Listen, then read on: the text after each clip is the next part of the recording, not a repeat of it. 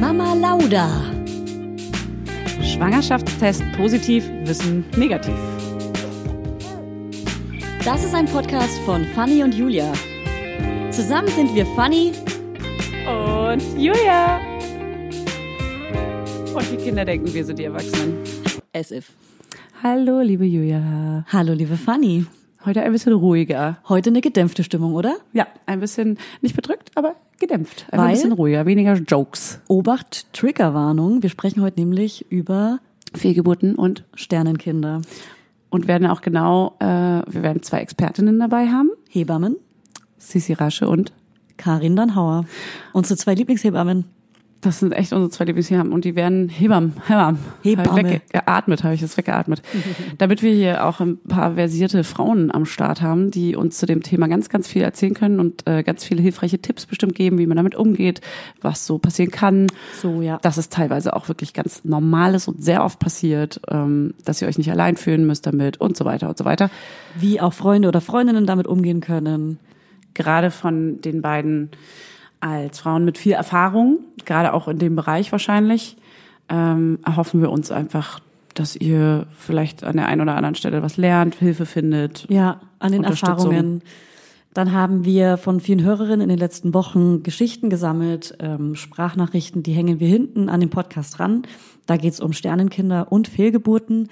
Die werden wir unkommentiert hinten ranhängen. Ähm, die kann man sich einfach anhören. Die gehen zwischen vier Minuten und keine Ahnung, eine geht, glaube ich, sogar 13 Minuten. Hört ihr euch einfach mal an. Das sind total schöne Geschichten und auch traurige Geschichten. Und wir haben auch eine Sprachnachricht von einer Frau, die sagt, wie sie sich gewünscht hätte, wie ihre Freunde damit umgehen. Also auch einmal zu wissen, wie geht man damit um, wenn eine Freundin eine Fehlgeburt oder ein Sternkind hat. Das ist auf jeden Fall auch nochmal ein wichtiges Thema für uns. Und jetzt freuen wir uns auf Karin und Sissi. So, wir sitzen hier jetzt mit Masken, ganz ungewohnt, äh, in der Künstlerwohnung, die wir extra gebucht haben, um unsere zwei Künstlerinnen willkommen zu heißen. Beziehungsweise Hebammen äh, Sissi und Karin sitzen jetzt mit uns da. Und ähm, was ich am Anfang kurz erzählen wollte, ist einfach von der Geschichte, die unsere Hörerinnen teilweise schon kennen, die wir ganz am Anfang mal erzählt haben, dass ich, ähm, glaube ich, eine Woche oder zehn Tage meine Tage nicht bekommen habe, gedacht und gehofft habe, dass ich schwanger bin und dann eine sehr starke Blutung hatte an einem Tag. So, das war ziemlich sicher eine Fehlgeburt, habe darüber aber nie wirklich gesprochen, ist einfach so hingenommen. So, das ist meine Erfahrung mit Fehlgeburten. Aber es gibt wahrscheinlich noch viel krassere Erfahrungen und deswegen haben wir jetzt diese Folge entschlossen aufzunehmen und deswegen sitzen jetzt hier Karin und Sissi da. Könnt ihr uns vielleicht kurz erklären, was genau eine Fehlgeburt ist? Also erstmal Hallo. Ja. Hallo. Ähm, darf ich kurz gleich eine Frage zurück, bevor wir beide erklären, was eine Fehlgeburt ist? Ja. Weil du hast ja kurz deine persönliche Geschichte Ja. uns erklärt. Ähm. Ja. und ähm, gerade glaube ich auch für die Hörer, die uns jetzt zuhören, so wie also wie war das für dich? Also du hast, du weißt ja gar nicht, ob es überhaupt eine war und so, aber emotional hätte mich jetzt interessiert, Mhm. Ja. Ähm, weil das ist ja auch immer eine von jedem persönlich auch unterschiedlich, was das für Mhm. einen ist. Ne? Ob das jetzt ähm, einfach ein äh, Abga also ob, da, ob, Ja. ob du eine starke Blutung hattest oder Ja. ob sich dein Zyklus verschoben hat oder was auch immer. Ja. Aber emotional finde ich das jetzt für uns wichtig zu wissen, um darauf auch gleich ins äh, Thema richtig einzusteigen. Ja, ne? das ist gut. Ich äh, wollte meine Geschichte schnell erzählen und schnell weghaben und gar nicht mehr drüber reden. Aber das ist auch richtig so. Und ich glaube, das beschreibt es auch ganz gut, wie ich mit sowas umgehe. Ich verdränge das einfach. Also für mich war es in dem Moment da und ich habe es für mich, ich mache alles mit mir alleine aus. Äh, Hattest war- du einen positiven Test? den habe ich mich nicht getraut zu machen, weil Ach ich so. irgendwie ein paar Monate, am Ende waren es zwei, drei Monate, versucht habe, schwanger zu werden. Und ich wollte mir diesen Test so lange aufheben, wie es geht. Und dann kam diese starke Blutung. Genau. Und ähm, habe das dann irgendwie nicht so richtig ausgemacht mit mir, sondern einfach eher verdrängt und hingenommen, aber auch nicht so schlimm hingenommen, weil es eben sehr, sehr, sehr früh war. Das wäre quasi, was wenn, also nach dem Schwangerschaftstest ist man ja meistens in der welchen Woche? Vierten, Vierte. fünften. Genau. Und dann wäre das wahrscheinlich sowas wie die vierte, fünfte Woche gewesen.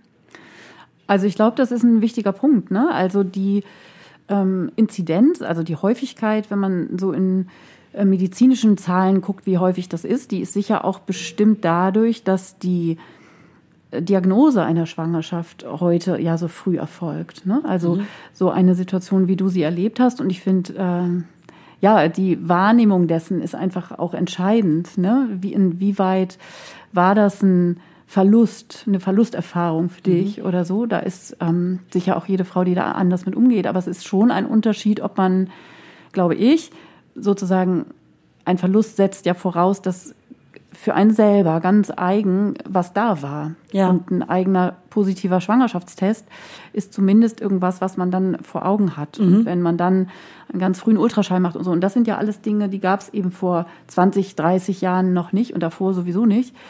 Ähm, und wenn man dann die Häufigkeit anguckt und erstmal so erschreckende Zahlen liest von jede zweite bis dritte Frau erlebt in ihrem Leben irgendwann eine Fehlgeburt. Mhm und etwa 15 Prozent, aber mit großen Schwankungen in der Literatur aller Schwangerschaften glücken nicht, dann erschrickt man ja erstmal. Ja. Und da sind natürlich ganz viele solcher Geschichten drin, wo man dann sagen muss, okay, es hat eine Befruchtung stattgefunden und damit ist man natürlich definitionsgemäß schwanger gewesen. Aber ich glaube, dass schon auch die eigene Wahrnehmung eine ganz wichtige Rolle spielt, weil es ja immer um die Verlusterfahrung ja. geht dabei. Ja. Ja, und da, da würde ich mich deswegen auch gar nicht so groß jetzt darstellen wollen, weil ich das, wie gesagt, für mich verarbeitet habe und es für mich kein, keine Schwangerschaft in dem Sinne war. Ich weiß, ich hatte eine Blutung, einen Abgang, aber hatte keinen Abschied, den ich da machen musste. Deswegen würde ich jetzt einfach generell einfach über das Thema Fehlgeburten erstmal mit euch sprechen wollen. Oder wir beide. Fanny sitzt neben mir ohne Mikrofon gerade. Und dann auch gerne noch über Sternkinder. Deswegen die Frage, was ist eine Fehlgeburt und, und wie oft erlebt ihr Fehlgeburten mit Frauen und so weiter? Habt ihr Erfahrungen? Ja, erstmal kurz zur Erklärung, was eine Fehlgeburt ist. Also definitionsmäßig, also eine ähm, Schwangerschaft, die sozusagen nicht äh, äh, glücklich endet. Genau, glücklich endet. Mir hat gerade das, das, das richtige Wort gefehlt. Und ähm, äh, man teilt das so ein bisschen auf, auch Ge Geburten, die halt äh, bis zur 22., circa 24. Woche gehen und ähm, Kinder, die unter 500 Gramm sind, sind jetzt ähm, definiert äh, als eine Fehlgeburt, weil danach ist es dann halt eine stille Geburt, was natürlich für die Frauen, die ähm, in der 15., 16. oder auch in der 8. Woche äh, das halt immer sehr schwierig ist, weil wann ist äh, ist eine richtige Geburt und wann ist es halt einfach, will ich das nicht so in äh, Anführungsstrichen, eine Fehlgeburt. Ne? Und das Aha. ist natürlich alles sehr, sehr individuell und natürlich haben wir, ähm, Karin und ich, ähm, in unserem Beruf als Hebamme, dadurch, dass wir ähm, einen Hebammenmangel haben, ähm, rufen uns die Frauen natürlich mit den ähm, eigentlich bestenfalls mit dem positiven Schwangerschaftstest an. Das heißt, wir haben natürlich sehr viel Berührungspunkte in unserem täglichen Arbeitsleben mit einer Fehlgeburt, weil natürlich auch viele Schwangerschaften halt ähm, nicht ähm, nicht ähm, stattfinden und ähm, wir dann Frauen halt auch in dieser Phase unterstützen und das ist uns auch ein ganz großes Anliegen. Ich spreche da für uns beide, weil wir natürlich auch äh, zusammenarbeiten und das uns ein wichtiges Thema und Anliegen ist. Und ja, jetzt mach mal du weiter, weil ich habe meinen Faden gerade wieder verloren. Also ich finde, dass ähm, die Beschreibung oder die Bezeichnung ja auch immer äh, auch nochmal eine Ebene so. Und ähm, es hat sich ja das Wort kleine Geburt auch so durchgesetzt, um eben ähm, auch zu signalisieren, dass es eine Geburt ist. Also dazu können, kommen wir ja mhm. vielleicht auch gleich noch, wie läuft denn so eine Fehlgeburt ja. ab oder sowas. Ähm, weiß nicht, ob das jetzt hier so im Detail ähm, auch ähm, ich glaube, es ist sehr wichtig, dass wir da nochmal kurz so, drüber genau, sprechen. finde ich eben auch. Also, weil dieses Wort kleine Geburt sagt ja ganz viel. Ne? Sagt erstens was darüber, also auch an, an Wertschätzung von außen. Also wie nennt man das? Also wir Fachpersonen jetzt von mir aus, aber auch wir reden Frauen darüber, um diesem auch wirklich einen Raum zu geben. Und eine kleine Geburt beschreibt einfach auch viel mehr. Also du hast es eben sehr früh in der fünften Woche ja. etwa, also ja. wann auch immer genau, ähm, eben als verstärkte Menstruation erlebt. Das ist in der fünften Woche möglicherweise auch gerade noch so. Mhm. Aber du hast auch geschildert, es war eine stärkere Blutung. Mhm. Und wenn eine Frau schwanger ist, dann schaltet der Körper einfach, und die Seele im Übrigen auch, tatsächlich ja um auf schwanger. Und dann ist einfach ab der sechsten, siebten Woche eine Fehlgeburt eben nicht mal eben so eine ja. Menstruation, sondern das ist meistens schon auch eindrucksvoller in den Symptomen als man jetzt mit verstärkter Regel beschreiben würde. Und das ist in unserer Arbeit, wenn wir mit den Frauen die ja häufig erst mit der Diagnose kommen, ähm, dass das Baby im Bauch eben keine Herztöne mehr hat. Das ist ja die häufigste Variante, dass sie nicht zu Hause anfangen zu bluten, so wie es in deinem Fall so war, sondern die gehen zur ersten Vorsorge und da sieht man üblicherweise ja noch nicht so besonders viel. Wenn man früh geht, sechste Woche, dann sieht man nicht unbedingt Herztöne. Aber bei der nächsten Vorsorge sollte man dann, also im Sinne von einer gesunden Entwicklung, dann eben auch schon ein bisschen mehr sehen können vom Embryo. Und wenn dann einfach keine Herztöne vorhanden sind, dann ist das Baby im Bauch offenbar nicht zeitgemäß entwickelt und ist gestorben. Ja. Und das ist die. Darf ich da noch mal ganz ja. kurz was zu sagen? Ähm, äh, und auch wie du es wahrscheinlich auch ähnlich kommunizierst. Also ich glaube, wenn man einen positiven Schwangerschaftstest ja. hat, ähm, dann sage ich halt auch immer jetzt erstmal genau. ganz ruhig, genießt es, schützt euer Baby. Ja. Mhm. Ähm, und klar, wir reden jetzt hier über ähm, Fehlgeburten, aber das finde ich auch nochmal ganz wichtig an dieser Stelle zu sagen, dass man nicht gleich die Woche darauf den Termin beim Gynäkologen, dieser Druck, Absolut. den wir momentan merken bei den Frauen, ne? ich bin schwanger, ich muss sofort zum Arzt. Wenn man jetzt wirklich keine Beschwerden hat, also es einem wirklich körperlich gut geht, keine starken Schmerzen im, äh, äh, im Bauch oder so, dann braucht man nicht zum Arzt, dann kann man auch erstmal das alles schützen äh, und sich wirklich ähm, den Symptomen, die man vielleicht schon hat, viel schlafen und sich einfach ähm, zurückziehen. Das ist äh, total in Ordnung, aber nicht immer dieses gleich sofort zum Arzt, weil dadurch baut sich auch ein Druck auf. Ne? Und das, das ist einfach. Stimmt, aber ich kann mich auch erinnern, dass man dann so spät diesen ersten Termin hat und man will einfach einmal safe wissen, mhm. bin ich wirklich schwanger. Aber das, aber das kann dir kein Arzt in der fünften nee, oder sechsten ja, genau, Woche sagen. Ja, genau. Aber dieses, das ist eben der Chillen, Punkt. Ja. Also dieses vielleicht erstmal ja. entspannen ja. und so ist dann doch schwer. Voll. Also ne, wenn man da vier Wochen jetzt sozusagen zu Hause mal entspannt, gerade wenn der Kinderwunsch groß war oder man auch möglicherweise schon mal eine Fehlgeburt hatte, also auch ne, mhm. die Biografie an Schwangerschaften nach einer kleinen Geburt, man ist ja nie wieder so ähm, naiv romantisch, hoffnungsvoll schwanger, wenn man das ne? einmal erlebt hat. Mhm. Ne? Dann ist ja erstmal eine Welt zusammengebrochen. Und ähm, auch wie du das gesagt hast, du hast dir ja sogar deinen ersten Schwangerschaftstest aufgespart, sozusagen. Also ich, ich war mehrere Male in meinem Leben schwanger. Ich habe nie in meinem Leben Schwangerschaftstest gemacht. Einmal mit 17. Äh, so, aber ne, ich wusste, also ja, weil ne, ich glaube wirklich, also wir geben so viel ab an, der Test sagt, ich bin schwanger und der Arzt bestätigt mir das. Also ich will jetzt überhaupt nicht, dass ihr in euch hineinhorcht und erstmal bei Vollmond darum meditiert, ob ihr schwanger seid oder nicht oder so. Aber die Fantasie ist es ja meistens mehr. Man geht jetzt zum Arzt und der, das will man einfach hören, der möge einem bitte bestätigen, dass alles super aussieht und das so. Das kann der aber nicht. Das kann der nicht in der fünften Woche, in der sechsten und in der siebten eigentlich auch noch nicht. Mhm. So, und deshalb ist das auf jeden Fall ein langer Atem. Und ich glaube, daran müssen wir uns, wenn wir auf die ganze Schwangerschaft blicken und vielleicht sogar auf die Zeit mit kleinen Kindern, dieses Zurückerobern des Gefühls und auch Dinge aushalten ähm, an Ungewissheit, also genauso wie, das ist jetzt ein total bekloppter Vergleich, aber wenn so ein kleines Baby mit fünf Monaten das erste Mal 40 Fieber hat, dann will man auch sofort zum Notarzt am liebsten. Und diese, dieses Aushalten lernen, das ist total hardcore natürlich, aber es ist eine wichtige Lektion auf diesem ganzen Hardcore-Mega-Weg. Wer hätte einem das mhm. erzählt vorher, äh, des Elternseins? Das stimmt, das hast du schön gesagt. Das, also das erste Fieber ist wirklich immer so dieses, ne? Das, ist, ja, das hat bestimmt eine Hirnhautentzündung. Genau. Und ähm, wenn wir dann mal ähm, fortschreiten, habt ihr denn, also wir haben jetzt eine ungefähre Definition, habt ihr denn persönlich mit, ähm, also in eurem Arbeitsfeld Erfahrungen damit gemacht? Oder wie oft kommt sowas dann wirklich vor? Habt ihr, also könnt ihr da irgendwie so grobe. Naja, gerade wie ich auch schon gesagt habe, dadurch, dass die Frauen sich natürlich bei uns, also mit dem positiven Schwangerschaftstest melden. Ähm, ähm, ist das gerade, für, kann ich auch für uns beide sprechen, ganz oft. Und da tauschen wir uns auch sehr viel aus äh, in unseren Betreuungen, ähm, weil wir Frauen natürlich auch ähm, begleiten auf diesem Weg. Und ich will jetzt nicht sagen beim Begleiten, dass wir uns jetzt äh, da tausend Termine haben, aber ich glaube, es ist einfach ganz wichtig zu wissen, dass das auch ein Teil der Hebammenarbeit ist äh, der uns wichtig ist. Äh, das heißt, ähm, dass man, äh, gerade wenn man die Diagnose bekommt und man so beim Gynäkologen war und hat halt wirklich jetzt so, das Herz schlägt nicht mehr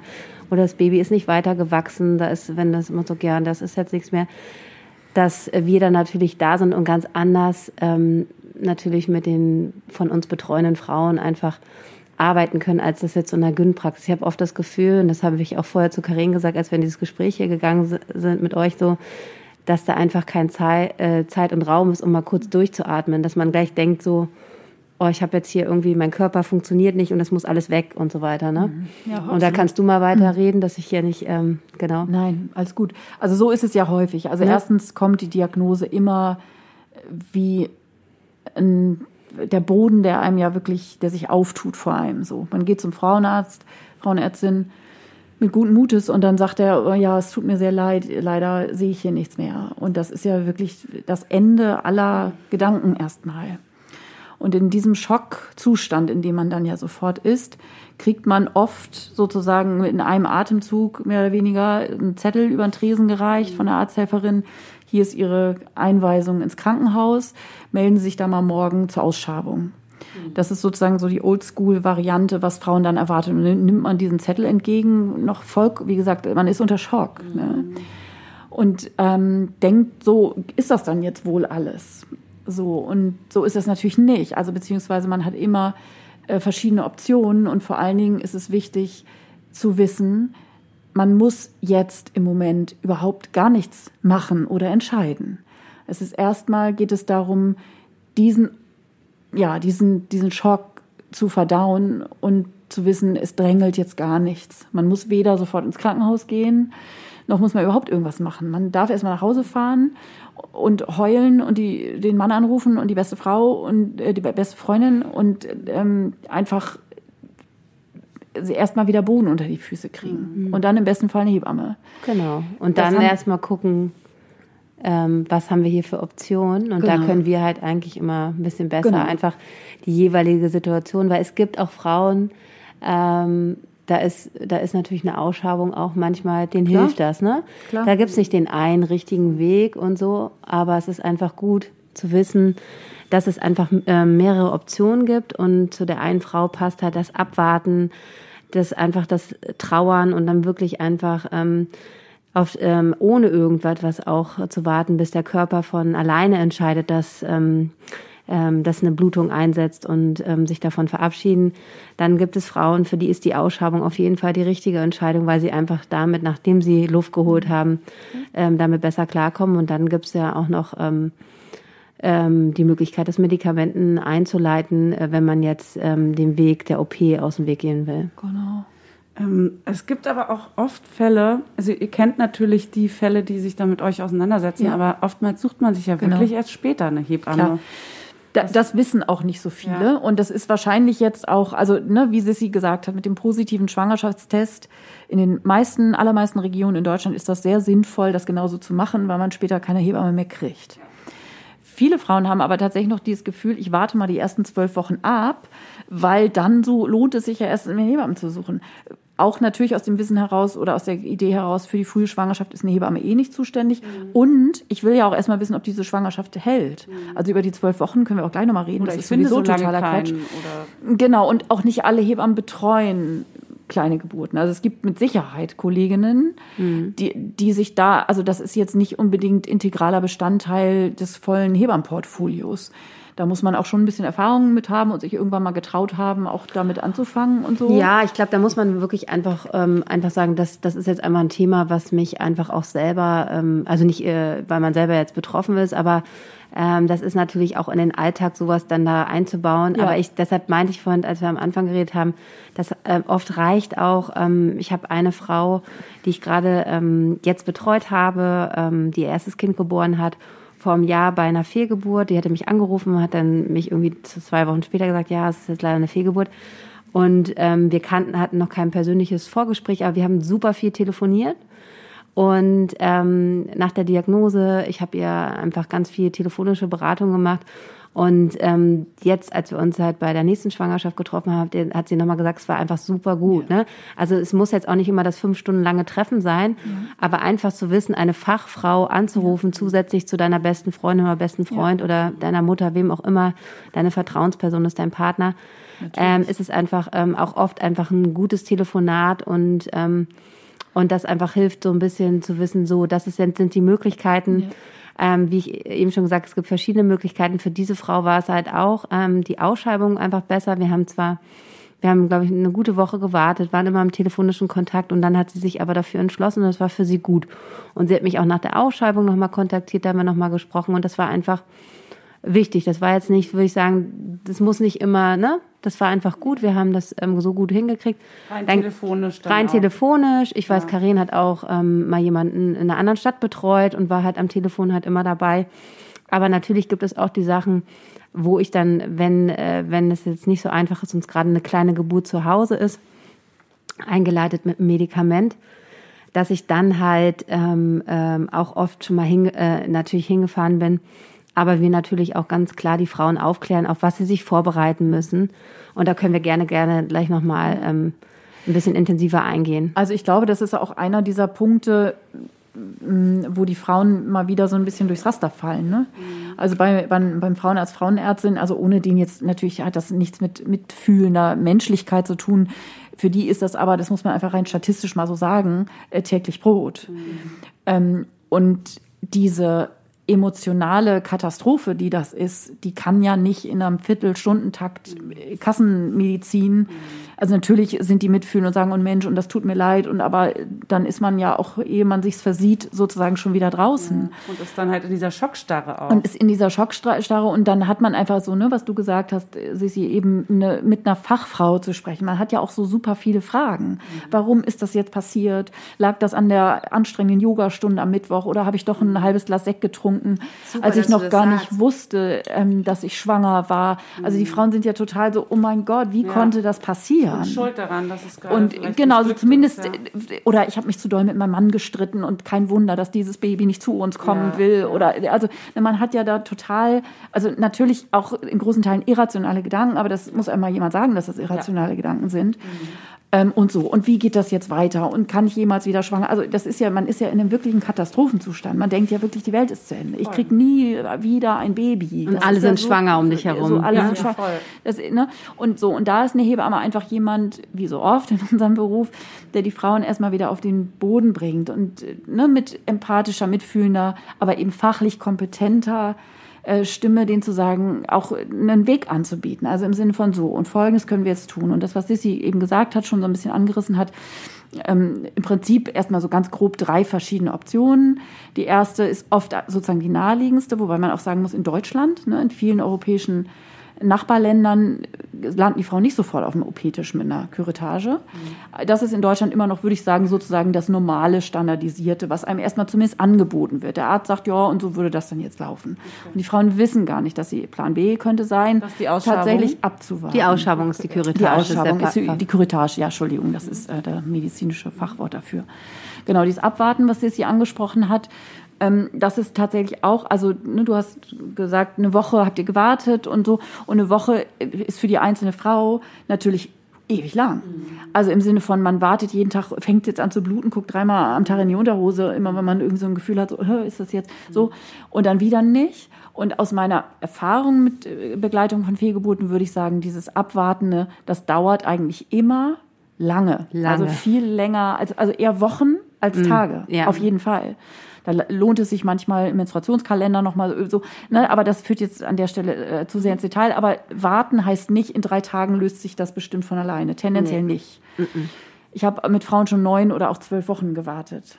Aber das ist natürlich super typebedingt. Das und ist total typeding. Das ist überhaupt nicht, wenn man einer Frau das sagt, warten wir jetzt mal sechs Wochen, dann sagt die, bist du verrückt? Wie soll ich dann sechs Wochen, das, da, äh, so, da, ich will irgendwie auch ein, also das ist das, was du, glaube ich, meintest mit einer Kuritage, dieser Wunsch danach, dieses Kapitel dann ist jetzt offenbar zu Ende und dann soll es aber auch beendet sein und so. Und man will dann auch vielleicht diese Vorstellung, ich gehe jetzt in Vollnarkose und dann machen die das und ich will mit dem, also ne, das, die Idee, das nicht so nah an sich rankommen zu lassen und so. Und für einige Frauen ist das genau der richtige Weg.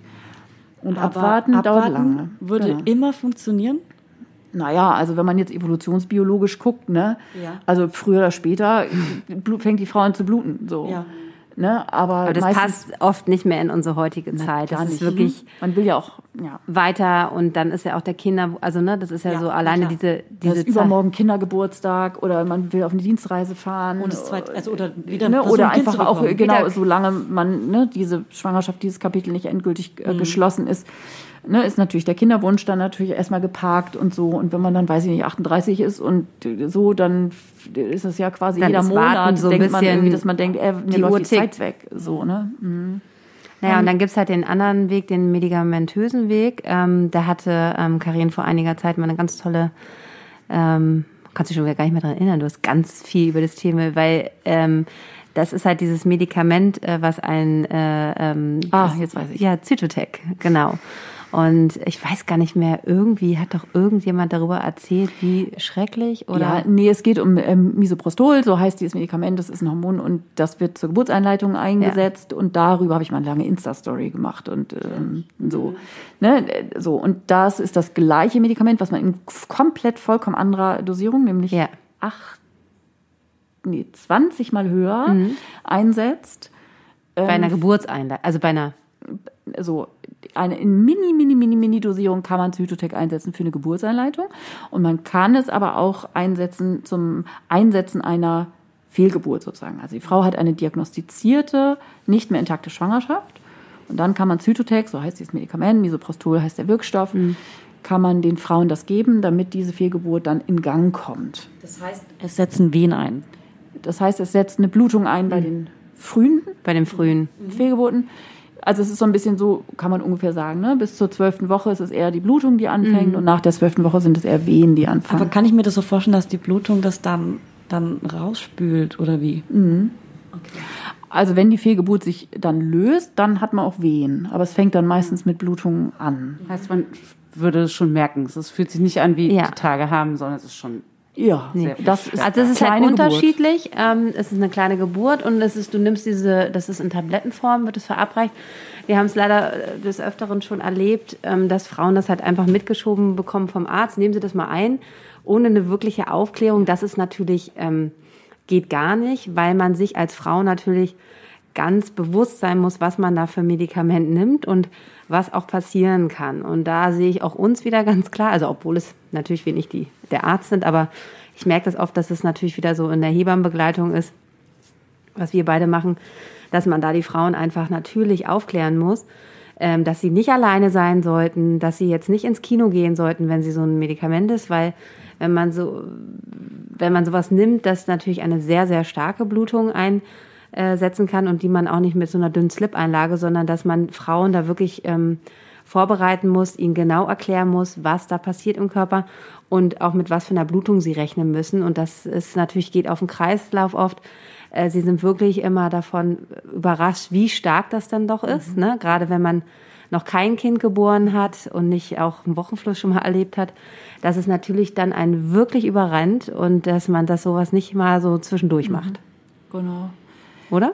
Was- Absolut, was- genau. Also ne, wenn, also ich nehme an, du machst das so ähnlich, wenn das ähm, Thema ist und für die Frau eine Option ist, dann braucht es eine ärztliche Verordnung. Das ist ein verschreibungspflichtiges Medikament und die Ärzte gehen da auch sehr unterschiedlich mit um. Das muss man sagen. Ich kenne hier in Berlin so, ne, hat man so seine paar Pappenheimer und mittlerweile etabliert sich das auch zunehmend, dass es nicht so ist, dass der Arzt sagt, was, äh, das geht ja gar nicht, das machen wir gar, aber könnte einem durchaus auch immer noch begegnen. Also man muss schon äh, den richtigen Arzt, Ärztin ähm, auch erwischen, die das mitträgt, so. Und ähm, dann kriegt man das mitgegeben zu Hause und je nachdem. Also es gibt schon sowas, ja, nehmen Sie das mal, ciao Kakao und das war's. Und Ja, total. das reicht natürlich nicht. Also so, wir machen das beide so, dass wir mit den Frauen uns treffen und denen sagen, ich habe auch einen langen Blogartikel dazu geschrieben übrigens, also wer das nochmal detailliert nachlesen will, Den verlinken wir im Infotext. Äh, sehr gerne. Ähm, so, damit einfach, wie Sissi das eben genau geschildert hat, äh, wissen, worauf sie sich da gefasst machen müssen. Und auch das ist ne, was, wo einige Respekt vorhaben. Ne, dass sie dann denken, oh Gott, und nicht, dass ich dabei Nacht und Nebel mit einer dollen Blutung noch ins Krankenhaus muss oder irgendwie sowas. Ich finde auch, also die Zweitgebärenden, also die Frauen, die schon ein Baby bekommen haben, für die ist es meistens einfacher. Einfacher, genau, weil sie so, einfach- sind einfach vertraut mit ihrem Körper und ersch- also es ist wirklich, ne, also es ist eine größere Menge an Blut, eine viel größere Menge an, ähm, an, an Blut als eine normale Menstruation und schon auch so mit Gewebeanteilen, so, also ne, was Und so je nachdem auch, wie weit die Schwangerschaftswoche und, ist. und das äh, Baby Und das, Kleine. Baby. Ja. Und ähm, das ist natürlich auch, was, was auch immer so die Sache ist, wenn man dann anfängt zu bluten.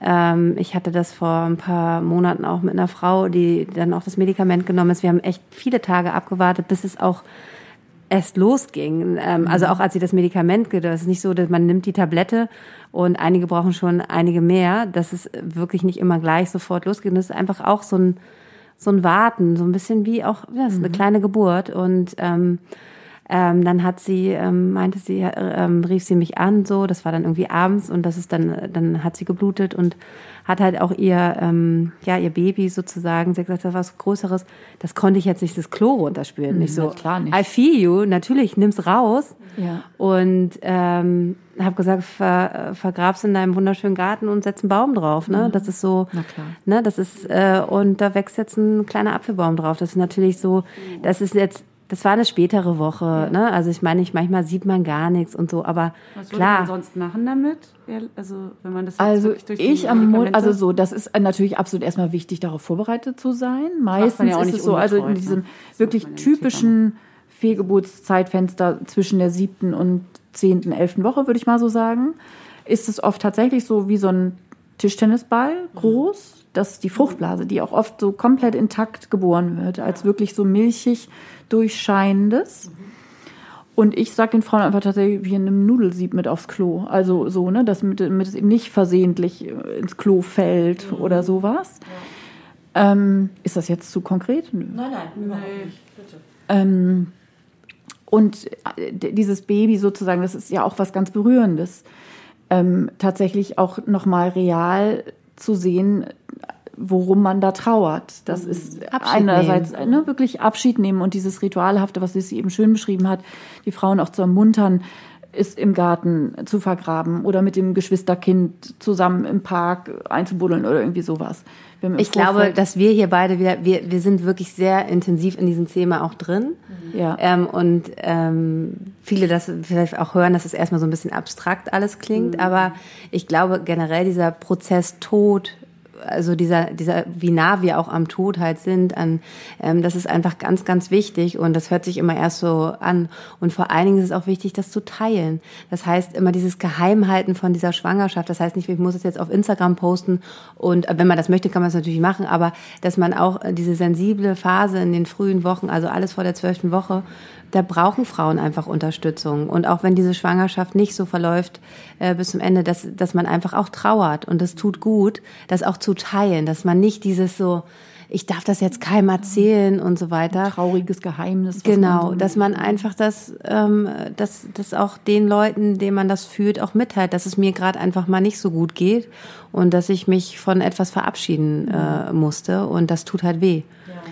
Also über genau über dieses Tabuthema oder ist es überhaupt ein Tabuthema? Ähm, so ne, das wäre auch wirklich nochmal so ein so ein extra Ding, ne? Also weil es ja darum viel geht, was was man teilt mit anderen und was man nicht tut und was man im Stillen macht, weil man so ein Typ ist, was du sozusagen eben so erzählt hast. Ich bin auch eher so ein Typ, also eben so für mich, ich muss nicht mit Leuten über Dinge reden. Ich mache auch viel mit mir und so. Also es ist sicher auch äh, so, ob man eher, also was hat ja mit Intro oder Extroversion nur am Rande zu tun, aber so, ne? Aber das ist eben, und das beschreiben viele Frauen oder berichten das ja auch, wenn sie dann anfangen, darüber zu sprechen, dass dann auch, ah, ich, ich auch. Ich auch. So, ne? Dass man dann irgendwie so mitkriegt, so, ah, okay, ich bin, weil es ist häufig so, man macht den positiven Schwangerschaftstest, wenn man jetzt das erste Baby kriegt und ist total on fire und denkt so, ja, dann habe ich jetzt neun Monate später ein Baby im Arm. So, das ist so eine, so eine Zwangsläufigkeit und man hat zwar schon mal gehört, dass es das gibt, aber bezieht das natürlich erstmal nicht auf sich.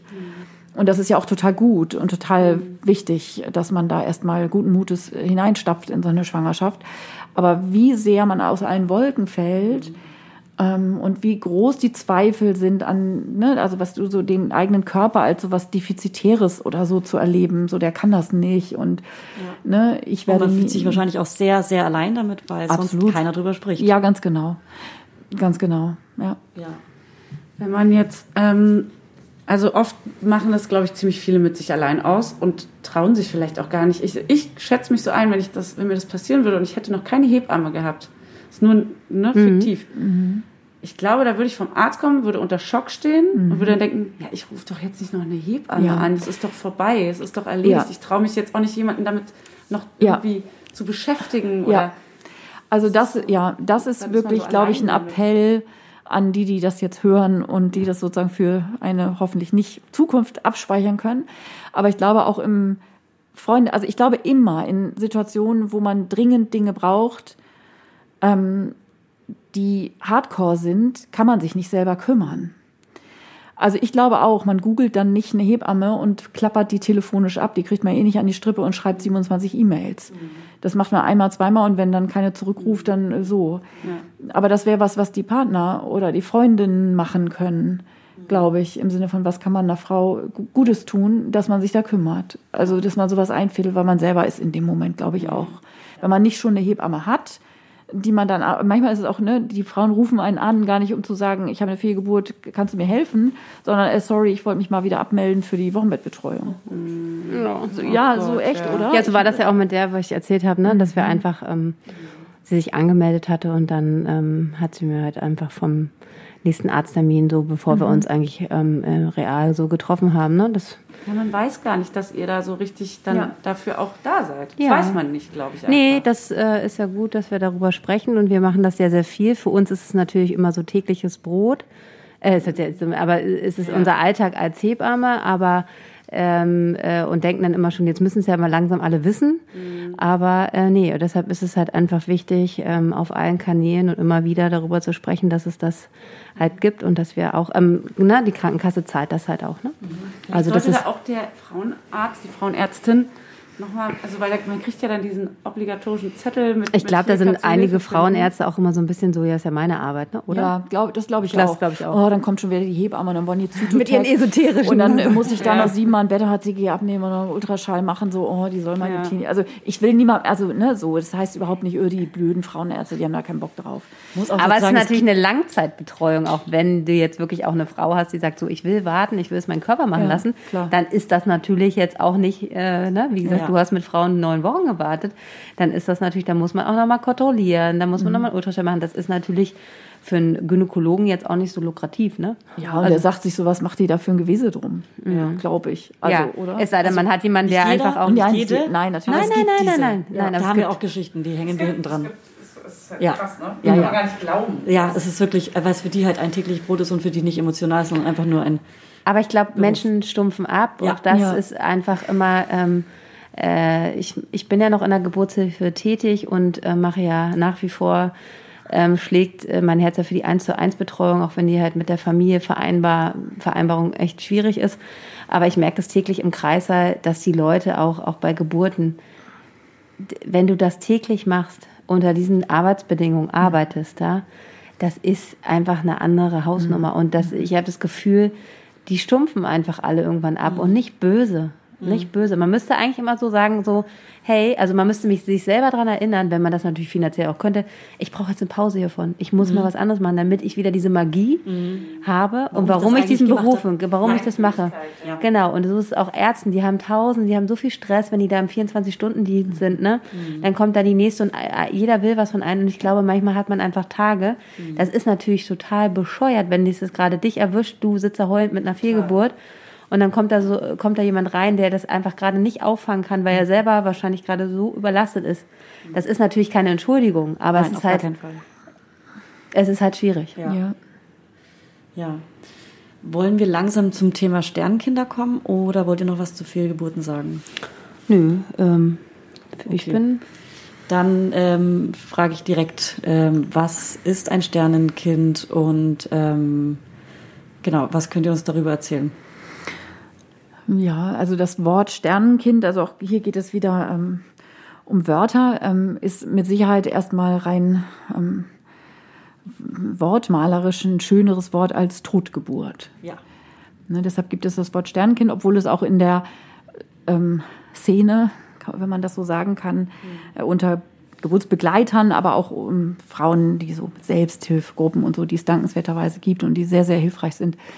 Auch da natürlich äh, ein Diskurs sozusagen, ob Sternenkind, also es ist nicht jeder Fraus Sache. Ja. Also ich würde mein Kind, also ich habe, ähm, jetzt erzähle ich es doch, auch zwei ähm, Kinder verloren in meinem Leben und ich wäre, würde die niemals Sternkind nennen, zum Beispiel. Ich finde, diesen, dieses Wort passt für mich nicht. Ich finde, das ist zu niedlich irgendwie, aber das ist Geschmackssache. Ähm, also die Idee ist, äh, ne, dass natürlich jede Frau, jede Familie ein Wort für sich findet, was sich so anhört. Und ich glaube, dieses Tröstliche, da oben irgendwo ist so ein kleiner funkelnder Stern und so, das ist einfach ja auch ein schönes Bild. Ja. So. Und ich, also anders ist als bei schwierig, was Passendes dafür Ja, zu voll. finden.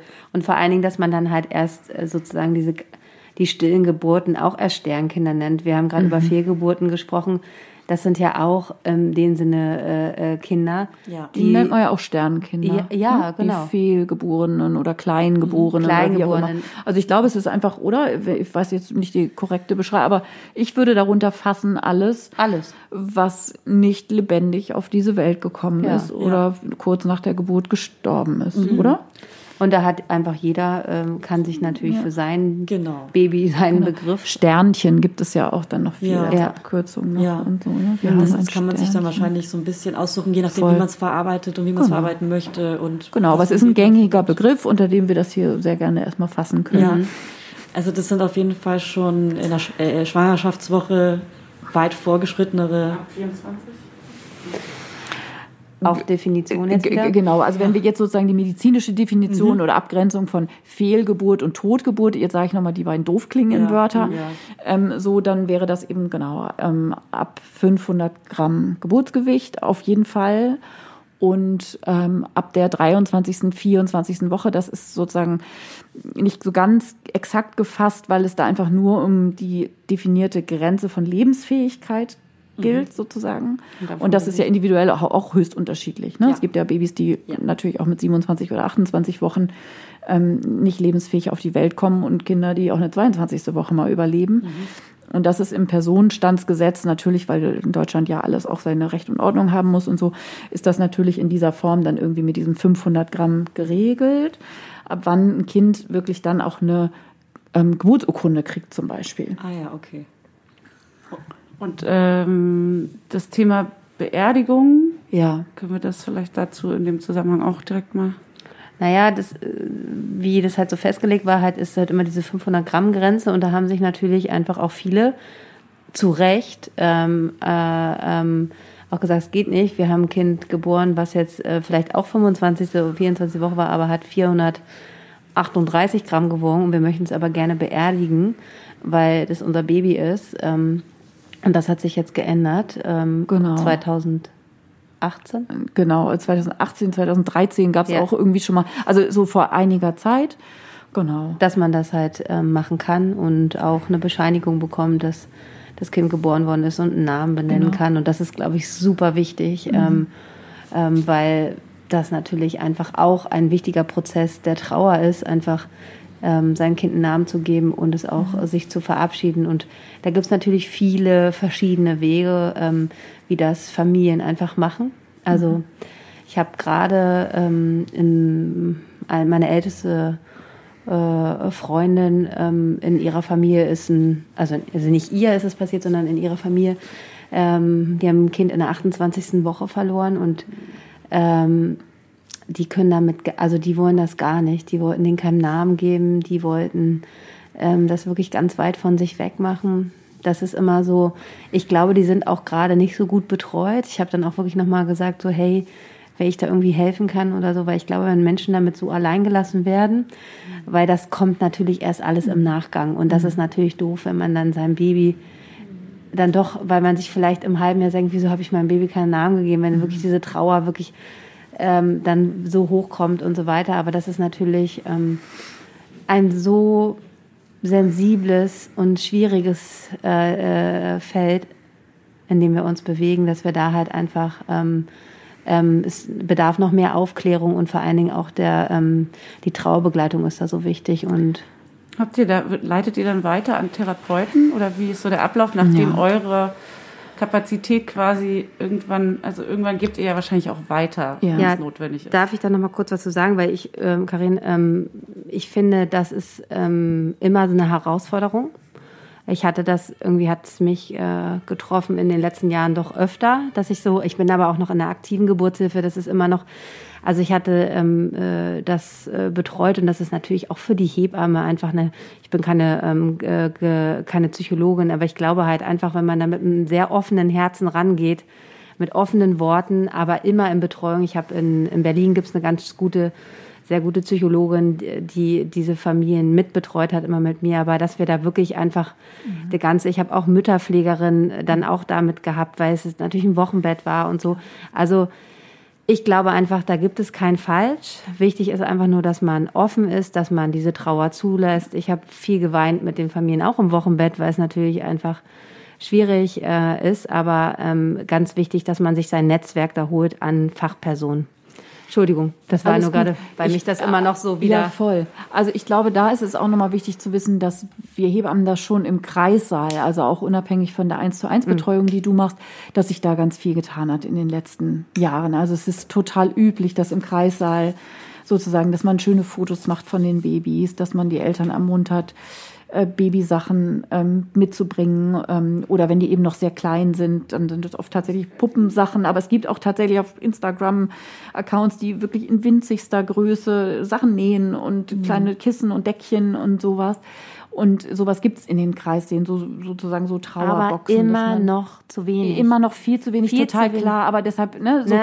äh, dass Fußabdrücke und Handabdrücke von den Kindern gemacht werden, dass man eine kleine Locke abschneidet. Ähm, also da, weil da auf die Ideen, also da sind Eltern natürlich überhaupt nicht kreativ in der Situation, dass sie so, so dass sie sich sowas dann auch noch ausdenken und dass denen das dann, dann einfällt. es gibt sogar Ehrenamtliche, das ist toll, Ja. ehrenamtliche Fotografen. genau. Also die Familie, die ich betreut habe, ähm, die Frau hat auch ganz viel drüber geschrieben, also im Nachgang nach einem Jahr. Ähm, die haben dann ähm, einen Fotografen gehabt, der sie damit begleitet hat. Das ähm, war in der 28. Woche ist das Baby leider verstorben. Ähm, und die hat einen Fotografen, der ähm, sie begleitet hat. Das war so schön und ich glaube, es ist einfach auch so wichtig, weil es so ein Teil von ihrer Familie ist. Ne? Sie hat jetzt ähm, glücklicherweise danach nochmal ein gesundes Kind geboren. Das nennt man dann Regenbogenkind, richtig? Genau, das Ja. ist so. ja. Also das nennen einige so wahrscheinlich nicht jeder.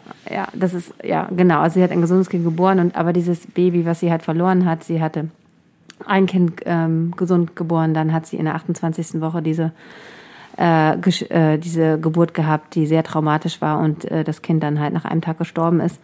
Ähm, und dann halt noch ein Kind geboren. Aber das ist so immer ein Teil und sie ist ganz präsent damit um. Also wir sind super präsent damit umgegangen.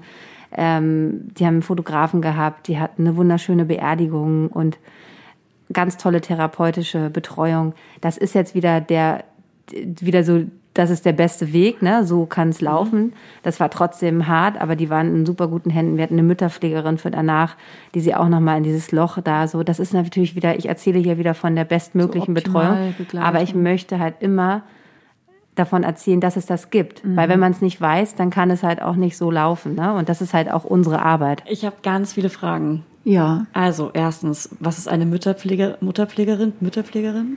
Und dann, ähm, wo findet man denn die perfekte therapeutische, also wir uns hören ja nicht nur Berliner, deswegen, deswegen Namen vielleicht eher schwierig, sondern eher, wo findet man eine gute therapeutische Begleitung, wenn's, also es gibt ja, na, vielleicht Ja. könnt ihr uns einfach eine Antwort geben. Also gute therapeutische Begleitung ist natürlich immer, wenn man schon im Krankenhaus. Also das eigentlich sind die Krankenhäuser jetzt so vernetzt, weil es gibt ja jetzt auch wirklich ähm, es gibt äh, Gruppen, dass man da gleich ähm, sozusagen Informationsmaterial des jeweiligen Krankenhauses bekommt, in welcher Stadt man sich auch befindet.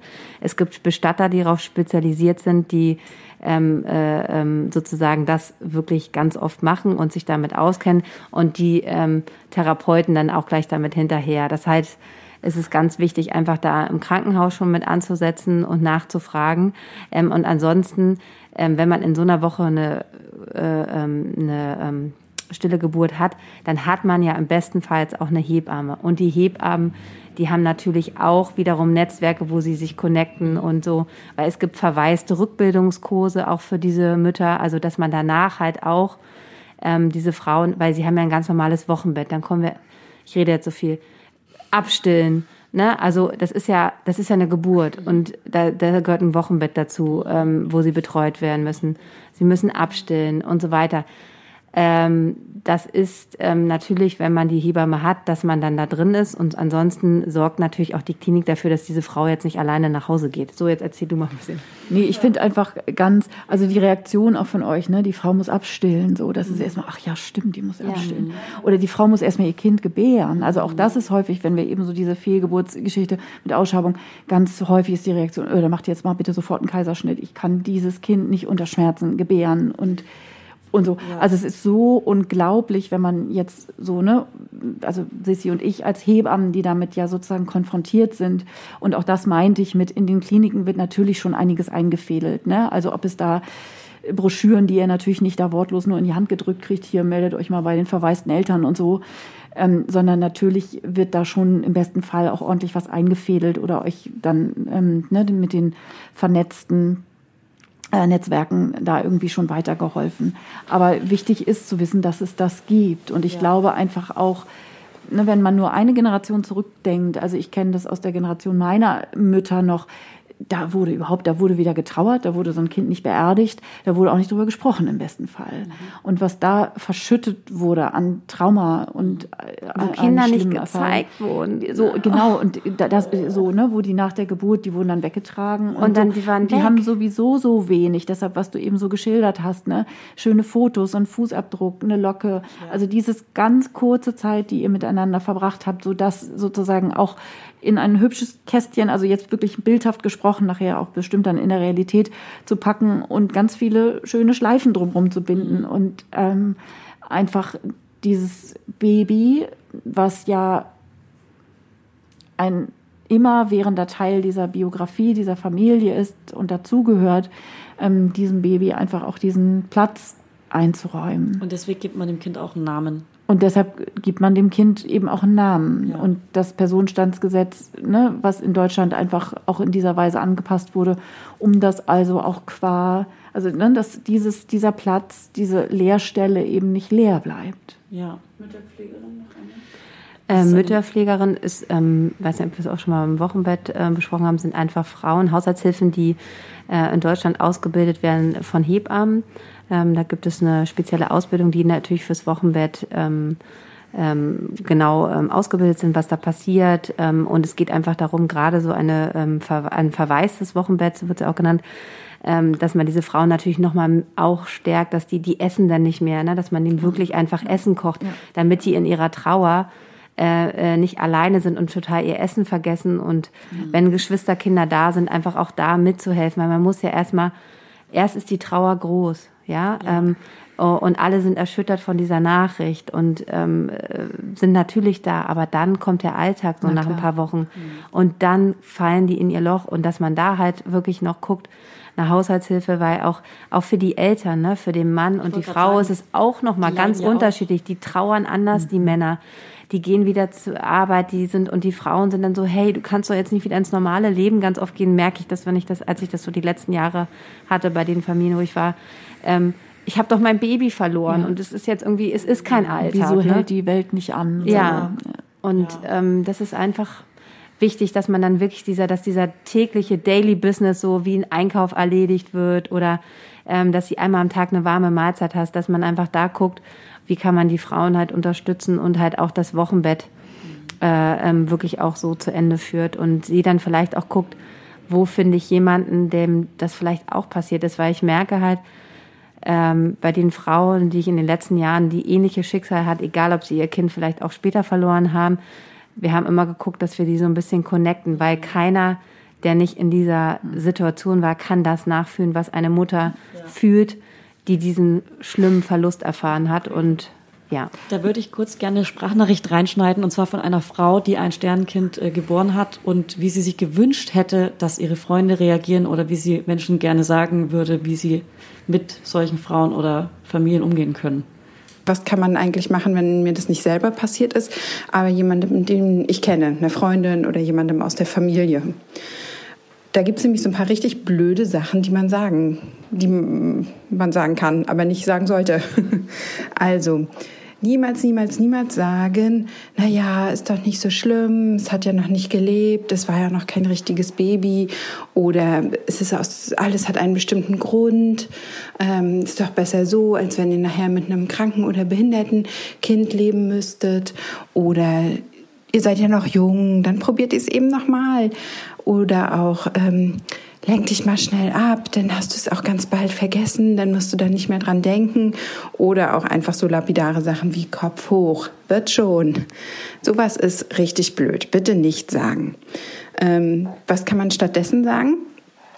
Ich finde, man kann einfach sagen, es tut mir so leid für dich oder für euch.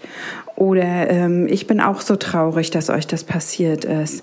Oder auch einfach, Mann, so eine Scheiße ich finde, man kann auch einfach sagen, ey, ich weiß überhaupt nicht, was ich sagen soll. Das sind alles auf jeden Fall bessere Sachen als die ersten, die ich gesagt habe. Und dann noch so ein paar kleine Sachen, die man vielleicht machen kann. Zum einen äh, finde ich das wichtig, dass man mh, mm, das Thema und das Baby, was gestorben ist, nicht äh, verschweigt und so tut, als wäre gar nichts passiert, wenn man denn denjenigen sieht. Sondern, weil ähm, vielleicht denkt man sich ja, hm, ich will jetzt nicht alte Wunden aufreißen und nicht denjenigen darauf ansprechen, dann fängt er vielleicht an zu weinen, wird plötzlich dran erinnert oder ähm, wird dann ganz traurig.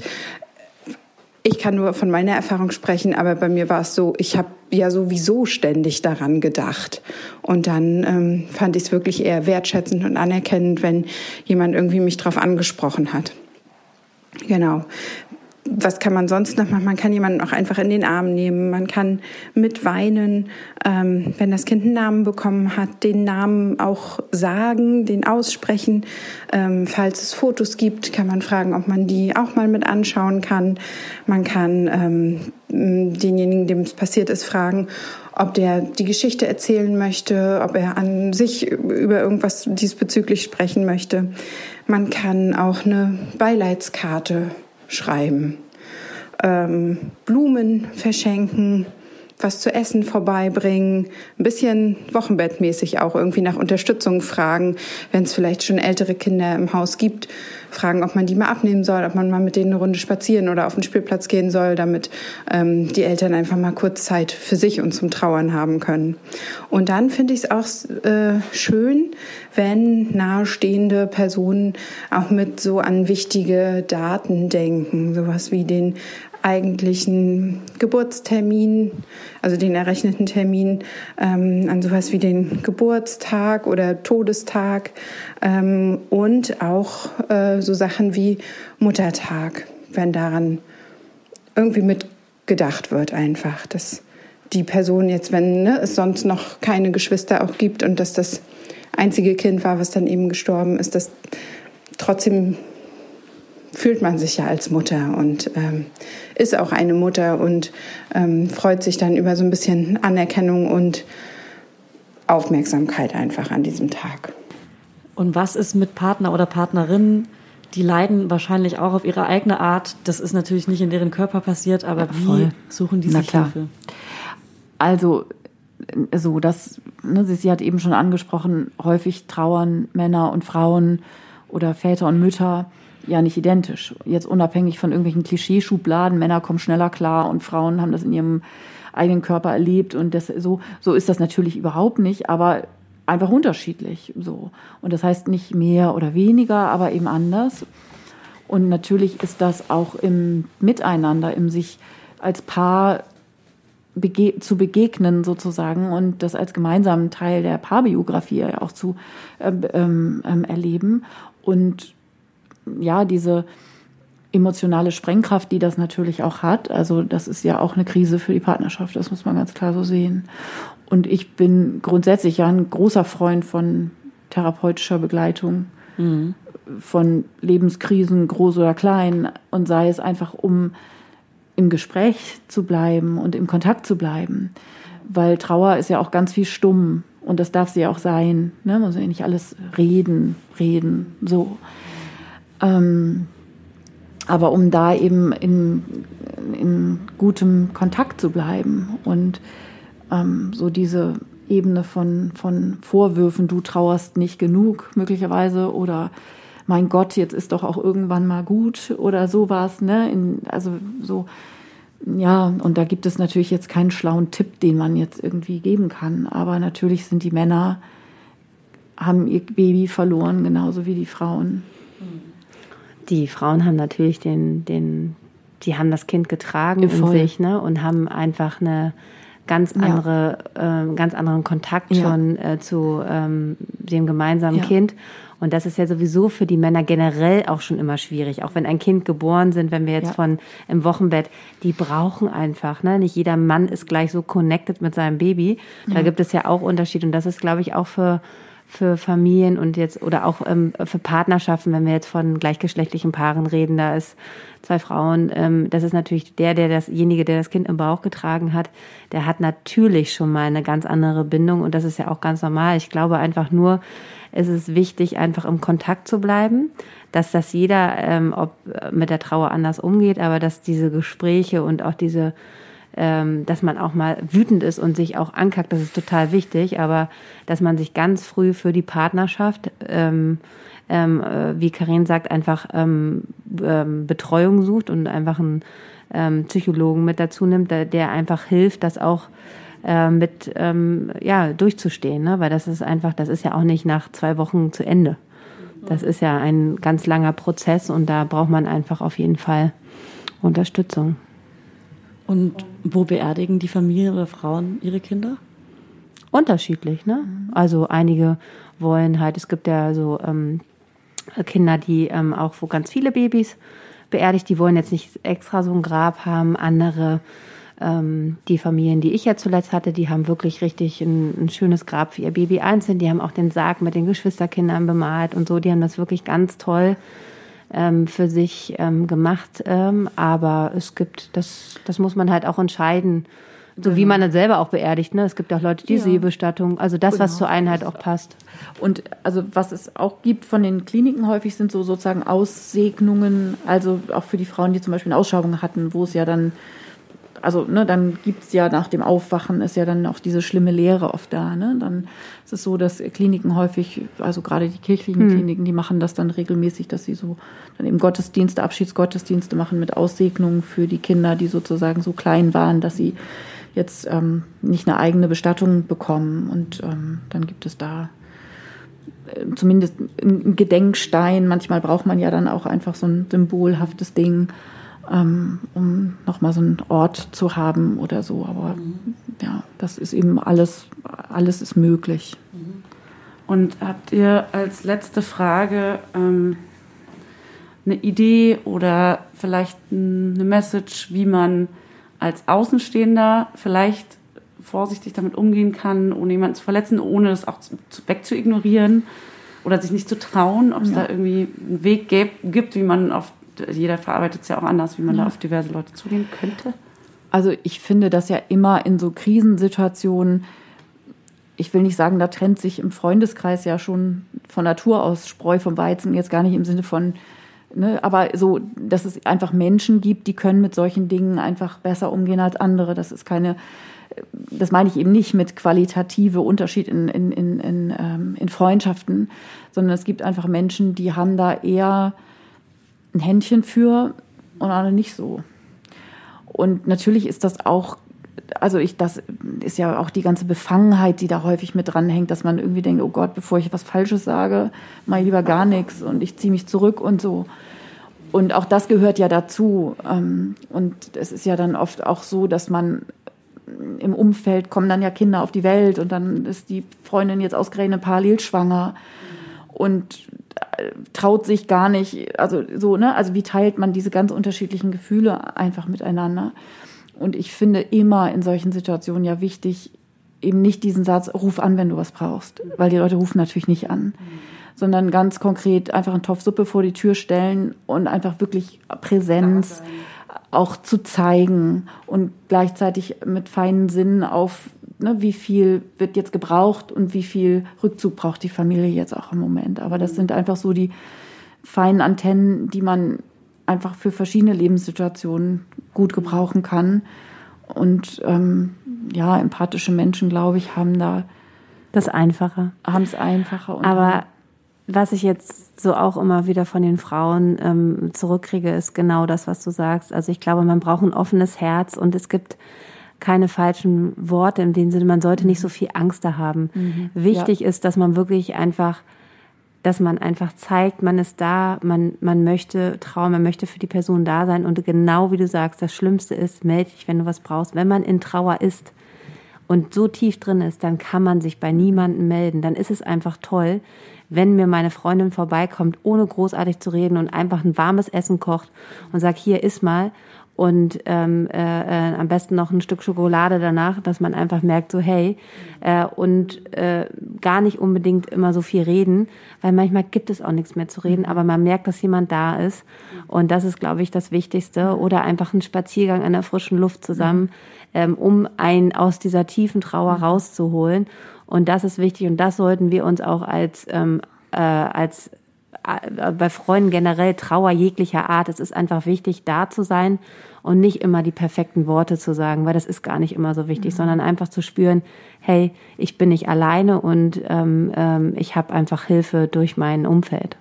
Vielleicht auch artikulieren, dass man gerade gar nicht weiß, was man sagen soll. Ja. Einfach vielleicht auch das. Ja. Kann ja auch helfen. Ja. Und dann schweigen. Und meistens kommt ja dann auch was zurück, dass der Betroffene einfach spricht und sagt, hey, und dann, äh, oder auch einfach sich an die äh, dann nochmal schönste Momente erinnert und das war toll und so weiter, was ja. von meiner Schwangerschaft und ja. so, dass man das nicht einfach weg, also als wenn es mhm. das nicht gegeben hat. Das ist das Schlimmste, als wenn man das äh, äh, oder auch immer wieder dran denkt und auch mhm. einfach sagt, da ist einfach ein ein zweites oder ein erstes Kind, was wir zwar alle nicht äh, kennengelernt haben, richtig, aber es ist einfach da. Und ähm, ja, das ja, ist und da sein in auch so Momenten. Ne? Irgendwann kommt der Moment, wo man dann die Wiege, die zu Hause schon aufgebaut war, ähm, dann in den Keller räumen muss mhm. und so. Also einfach wirklich auch konkrete Dinge da sein und anbieten. So, das ist Hardcore. Es ist einfach wirklich Hardcore. Ich, also ich finde das. Ich merke das jetzt auch, wie wir darüber sprechen. Ja. Das ist ja so, das ist so eine ganz äh, für ja. uns auch die, ne, wenn wir uns sonst treffen und so. Es ist einfach ein ganz schwieriges, sensibles Thema und auch in diesem Podcast hier darüber zu reden, äh, ist einfach natürlich nicht einfach und ähm, ja, aber wichtig ist, dass wir auch über diese Themen sprechen. Das Leben ist nicht nur rosarot und dass halt Frauen und Familien, die in diese Situation kommen, hoffentlich einfach ganz viel tolle, kompetente Hilfe haben und dann auch wieder die schöne Seite finden und einfach in ihrer Trauer gut begleitet sind. Das hast du aber schön gesagt. Dankeschön. Ja. ähm, ja, also danke, dass ihr darüber so gesprochen habt. Ich würde jetzt den Raum geben, den Frauen, die Sprachnachrichten aufgezeichnet haben und den Mut gefasst haben, ihre Geschichte zu erzählen. Und gib ab. Dankeschön. Genau. Danke an alle. Tschüss. Hallo zusammen. Also erstmal finde ich es wirklich super toll, dass hier so ein schwieriges Thema angesprochen wird. Das ist nämlich leider nicht so selbstverständlich und halt oftmals noch ein wahnsinniges Tabu. Ähm, ich selbst hatte zwei Fehlgeburten nach meinem allerersten Kind. Die erste Schwangerschaft war echt ein Traum. Ich wurde super, super schnell schwanger. Es hat alles prima geklappt und so in meiner Naivität bin ich dann davon ausgegangen, dass die zweite Schwangerschaft, die wir dann unbedingt wollten sozusagen, ähm, auch genauso gut klappen würde. Es war auch anfangs so super schnell schwanger wieder geworden und dann elfte Woche Ultraschall hatte ich schon am Blick von der Frauenärztin gleich gemerkt, irgendwas ist da falsch. Also es war keine Herzaktion sichtbar. Und ich musste dann ins Krankenhaus zur Ausschabung. Und das war einfach so eine schlimme Erfahrung. Also es war echt eine der schwersten Zeiten in meinem Leben. Auch wenn mir viele in meinem Umfeld damals gesagt haben, ich soll mich jetzt nicht so anstellen, ist ja erst in der elften Woche gewesen. Aber mich persönlich hat's halt echt in ein wahnsinniges Loch gezogen. Ich wollte dann unbedingt noch gleich wieder schwanger werden. Hat auch geklappt, aber das war dann eine Fehlgeburt in der siebten Woche. Die ging dann einfach durch Blutungen ab und ich musste zum Glück nicht ins Krankenhaus. Aber ich habe eine wahnsinnig lange Zeit gebraucht, um das zu verarbeiten. Und was mir geholfen hätte, wäre einfach sowas wie jetzt in so einem Podcast mal ein bisschen was mehr drüber zu hören. Ich war da irgendwie ziemlich unvorbereitet und ähm, hatte das auch gar nicht so im Kopf, wie oft das passiert und finde es eigentlich auch echt immer noch erstaunlich, über wie viele Frauenthemen einfach gar nicht geredet wird und so eine Fehlgeburt gehört da einfach dazu, weil es ja wahnsinnig oft vorkommt. Und ähm, ja, man braucht halt einfach Zeit, um das zu verarbeiten, meiner Meinung nach. Auch mein Partner war super verständnisvoll, aber irgendwie ist man dann doch einfach ein bisschen alleine, vor allem wenn andere Frauen einfach nicht drüber reden. Deswegen gehe ich da einfach ziemlich offen mittlerweile damit um, auch wenn ich auch dafür schon schiefe Blicke geerntet habe, weil es einfach ein wahnsinniges Tabu ist, wie ich vorhin sagte. Ja, mittlerweile kann ich äh, auch sagen, ich habe jetzt mein zweites Kind vor einem halben Jahr bekommen und bin super glücklich.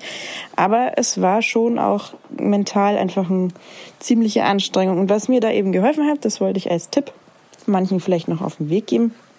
Es gibt auf YouTube eine australische YouTuberin, die nennt sich Bettina Ray und die macht ganz viel so Yoga, Meditation, eben um das Thema Fehlgeburt und ähm, schwanger werden wollen drumherum. Und das hat mir schon ziemlich geholfen, ist allerdings halt auf Englisch.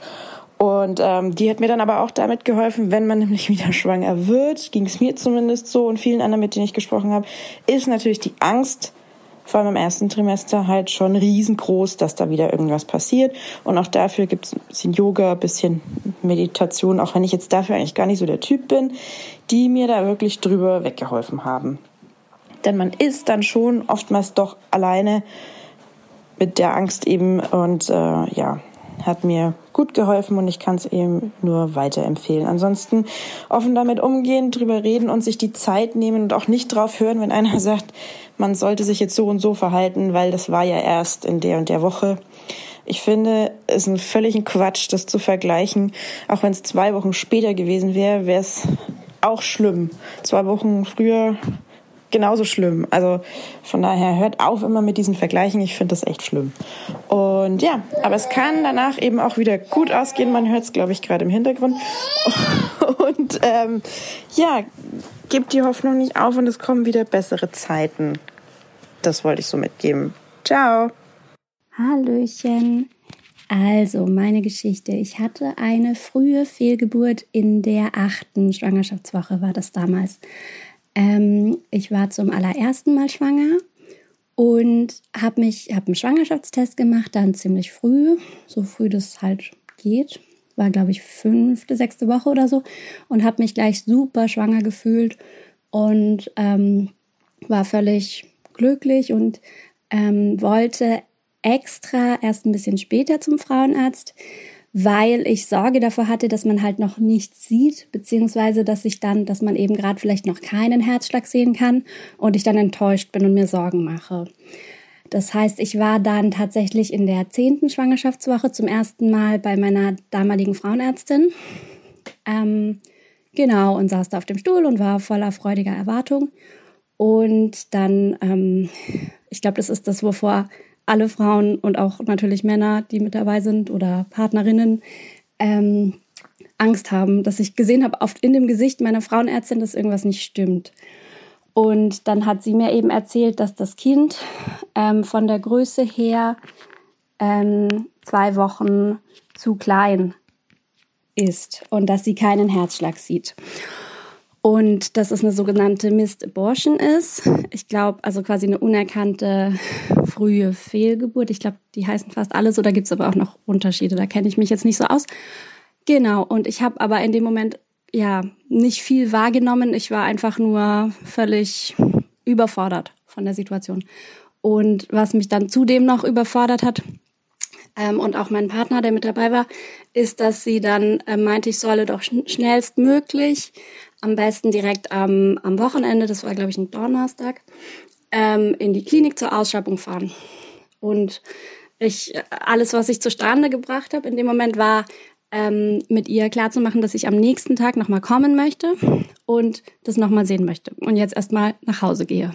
So, ich bin dann, genau, ich bin dann nach Hause gegangen. Ähm, mein, Partner hat, mein Partner hat damals noch in einer anderen Stadt gewohnt. Der musste dann wieder zurück. Ich bin zu meinen Eltern gefahren. Und ähm, genau, habe das Glück, dass meine Mama Hebamme ist. Ich glaube, sonst hätte ich das überhaupt nicht auf dem Schirm gehabt. Aber es ist so, dass man ähm, sobald ähm, sowas, ähm, also sobald man schwanger ist, auch bei einer frühen Fehlgeburt, bei diesen ganzen Sachen hat man Anspruch auf Hebammen, auf eine Hebamme. Und das ähm, finde ich super wichtig zu wissen, weil Frauenärzte halt ihre Frauenarztsicht haben, die auch völlig, völlig super ist. Ich finde Ausschabung auch für viele Frauen genau den richtigen Weg und es ist toll, dass es das gibt. Für mich war es das aber nicht. Ich bin dann am nächsten Tag mit meiner Mama hin und habe mich dann da so ein bisschen quasi therapiert, weil ich wusste ja dann schon, was mich erwartet. Ich wusste, es wird keinen Herzschlag geben. Ich wusste, ähm, dass dieses Kind nicht mehr lebt, aber ich konnte es mir einfach nochmal anschauen. Ich konnte es nochmal verstehen und habe dann mit meiner Mama zusammen als Unterstützung der Frauenärztin gesagt, dass ich keine Ausschabung machen lassen möchte. Die war ein bisschen vor den Kopf geschlagen, aber kann ja auch nichts machen. Ähm, sondern dass ich eben eine kleine Geburt, nennt sich das, durchführen möchte. Also das Kind quasi zu Hause in Ruhe bekommen, wenn es denn kommt. Ähm, das ist nämlich ein körpereigener Prozess. Früher, als es noch keine Ausschabungen gab, ist es auch einfach passiert. Und so habe ich mir das, ich wusste aber ja auch nicht, was auf mich zukommt. Genau ähm, und hatte natürlich jederzeit die Option, ähm, wenn ich ähm, wenn ich ausschaben lassen möchte, dann wäre ich einfach jederzeit in die Klinik gefahren. Wenn ich gedacht hätte, so das dauert mir zu lange oder das ist mir doch zu heikel oder fühlt sich jetzt nicht mehr gut an, ähm, genau, wäre ich einfach in die Klinik. Ich bin dann ähm, in mein Elternhaus gefahren erstmal und habe getrauert. Ja, und es hat auch gedauert, muss ich sagen. Also ich habe, das war ja in der zehnten Woche, dass ich bei der Frauenärztin war. Die kleine Geburt war in der zwölften Woche, genau in meinem normalen Zyklus. Also genau wenn ich mit dem Zyklus, der ja dann nicht mehr stattgefunden hat, aber wenn ich da weitergerechnet hätte, dann wieder meine Periode bekommen hätte. Genau. Ähm, diese Zeit habe ich aber auch wirklich ich persönlich wirklich gebraucht zum Trauern. Ich bin auch jeden Morgen aufgewacht, dachte, oh, ich bin schwanger, weil ich mich einfach so anders gefühlt habe in meinem schwangeren Körper. Und der Körper ja weiterhin, es ist ja das Gemeine, weiterhin Schwangerschaftshormone produziert. Der muss ja auch erstmal checken, dass da was nicht stimmt. Und ich habe dann aber so richtig gemerkt, als es so zur zwölften Woche ging, dass sich irgendwas ändert, dass sich irgendwas anders anfühlt. Und dann ähm, Genau, ging diese kleine Geburt los. Das ist oft so, das ist ganz unterschiedlich von Frau zu Frau. Es gibt Frauen, die merken das kaum, die merken dann einfach was in ihrer Unterhose. Es gibt Frauen, ähm, die haben das ein bisschen länger und oftmals, wenn man das mit, also oftmals hat man eben so ein bisschen Krämpfe und es zieht sich auch oft über ein paar Tage. Es ist nicht so wie eine, ähm, ich sag mal, eine normale Geburt von dem großen Kind, dass man das eben, dass es anfängt weitergeht und zu Ende ist. Ist ja auch nicht bei allen so, aber normalerweise. Ähm, sondern das zieht sich oft auch über vier, fünf Tage. Bei mir war das so, ich hatte einen Abend so Krämpfe, da haben wir aber noch einen Film schauen können. Ich bin da so ein bisschen auf und ab getigert, ähm, habe so ein bisschen Magnesium genommen und ähm, genau und hatte dann an in der Nacht bin ich nachts aufgewacht und hatte das Gefühl, ich, ich das zieht alles, habe mich zwei Stunden in die Badewanne gehockt.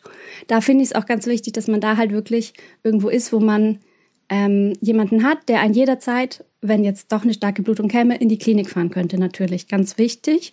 Und auch, dass man eine emotionale Begleitung hat. Wenn man irgendwie merkt, das wird einem alles zu viel, dass man halt einfach Herzensmenschen um sich rum hat. Bei mir war es so, ich wollte da alleine in der Wanne sitzen. Mein Partner war dann nochmal mit dabei, das war schön, ist dann aber auch wieder schlafen gegangen. Ich war dann in der Wanne, bin dann wieder ins Bett, bin am nächsten Morgen aufgestanden und als ich dann vom Frühstückstisch aufgestanden bin, blub, habe ich gemerkt, da kommt irgendwas. Und dann war unser kleiner Embryo da. Ähm, ja, rausgeflutscht, wirklich rausgeflutscht. Und das Faszinierende, was ich fand, ist, dass das halt wirklich aussah wie so ein kleines Menschlein. Also das war mini, also ich weiß nicht, ach, das könnte man jetzt bestimmt nachlesen, wie groß das gewesen sein muss, aber wirklich klein, also vielleicht so acht Zentimeter oder so. Aber man hat halt Arme gesehen, man hat Beine gesehen, man hat einen Kopf gesehen. Und ähm, meine Mutter hat es dann untersucht, ob alles daran ist, auch an der Plazenta, die mitkam. Ähm, auch noch so ein Tipp, also das vielleicht aufheben und eine, äh, eine Hebamme drüber schauen lassen, weil wenn Reste zurückbleiben, ist es schwieriger, wieder schwanger zu werden. Die kommen teilweise noch, ansonsten müssen die ausgeschabt werden. Genau. Und mir hat es halt total und meinem Partner auch total geholfen, dieses, dieses Kind zu sehen. Also das auch einfach, also da muss man vielleicht kommt drauf an, was man für ein Typ ist, aber ich hatte das dann in der Hand und ich habe es mir, ich habe es einfach angestarrt und ich konnte es so lange anstarren, wie ich wollte. Ich konnte das einfach begreifen im wahrsten Sinne des Wortes und wir konnten das dann auch so beerdigen, wie wir wollten. Wir haben das dann in so bunte Watte gepackt und Fotos gemacht Und es war einfach für uns ein wahnsinnig guter Prozess, damit umzugehen und das zu verstehen und nicht danach zu denken, so, hups, was ist denn da eigentlich gewesen? Da kommt irgendwas wieder hoch, so. Trotzdem denke ich noch oft, trotzdem denke ich noch immer noch oft an dieses Sternenkind und weiß auch den, den Geburtsdatum, den damals errechneten, niemals vergessen und so. Aber das hat da einfach sehr, sehr geholfen. Genau, was ähm, ich noch kurz sagen möchte, ist, ähm, wir hatten damals, es gibt so, da kann man aber auch einfach die Hebamme fragen. Also einfach bei der Hebamme melden, wirklich. Es gibt ähm, welche, die machen das nicht so gerne, aber dann fragt man einfach weiter. Ähm, und es gibt auch welche, die spezialisieren sich darauf.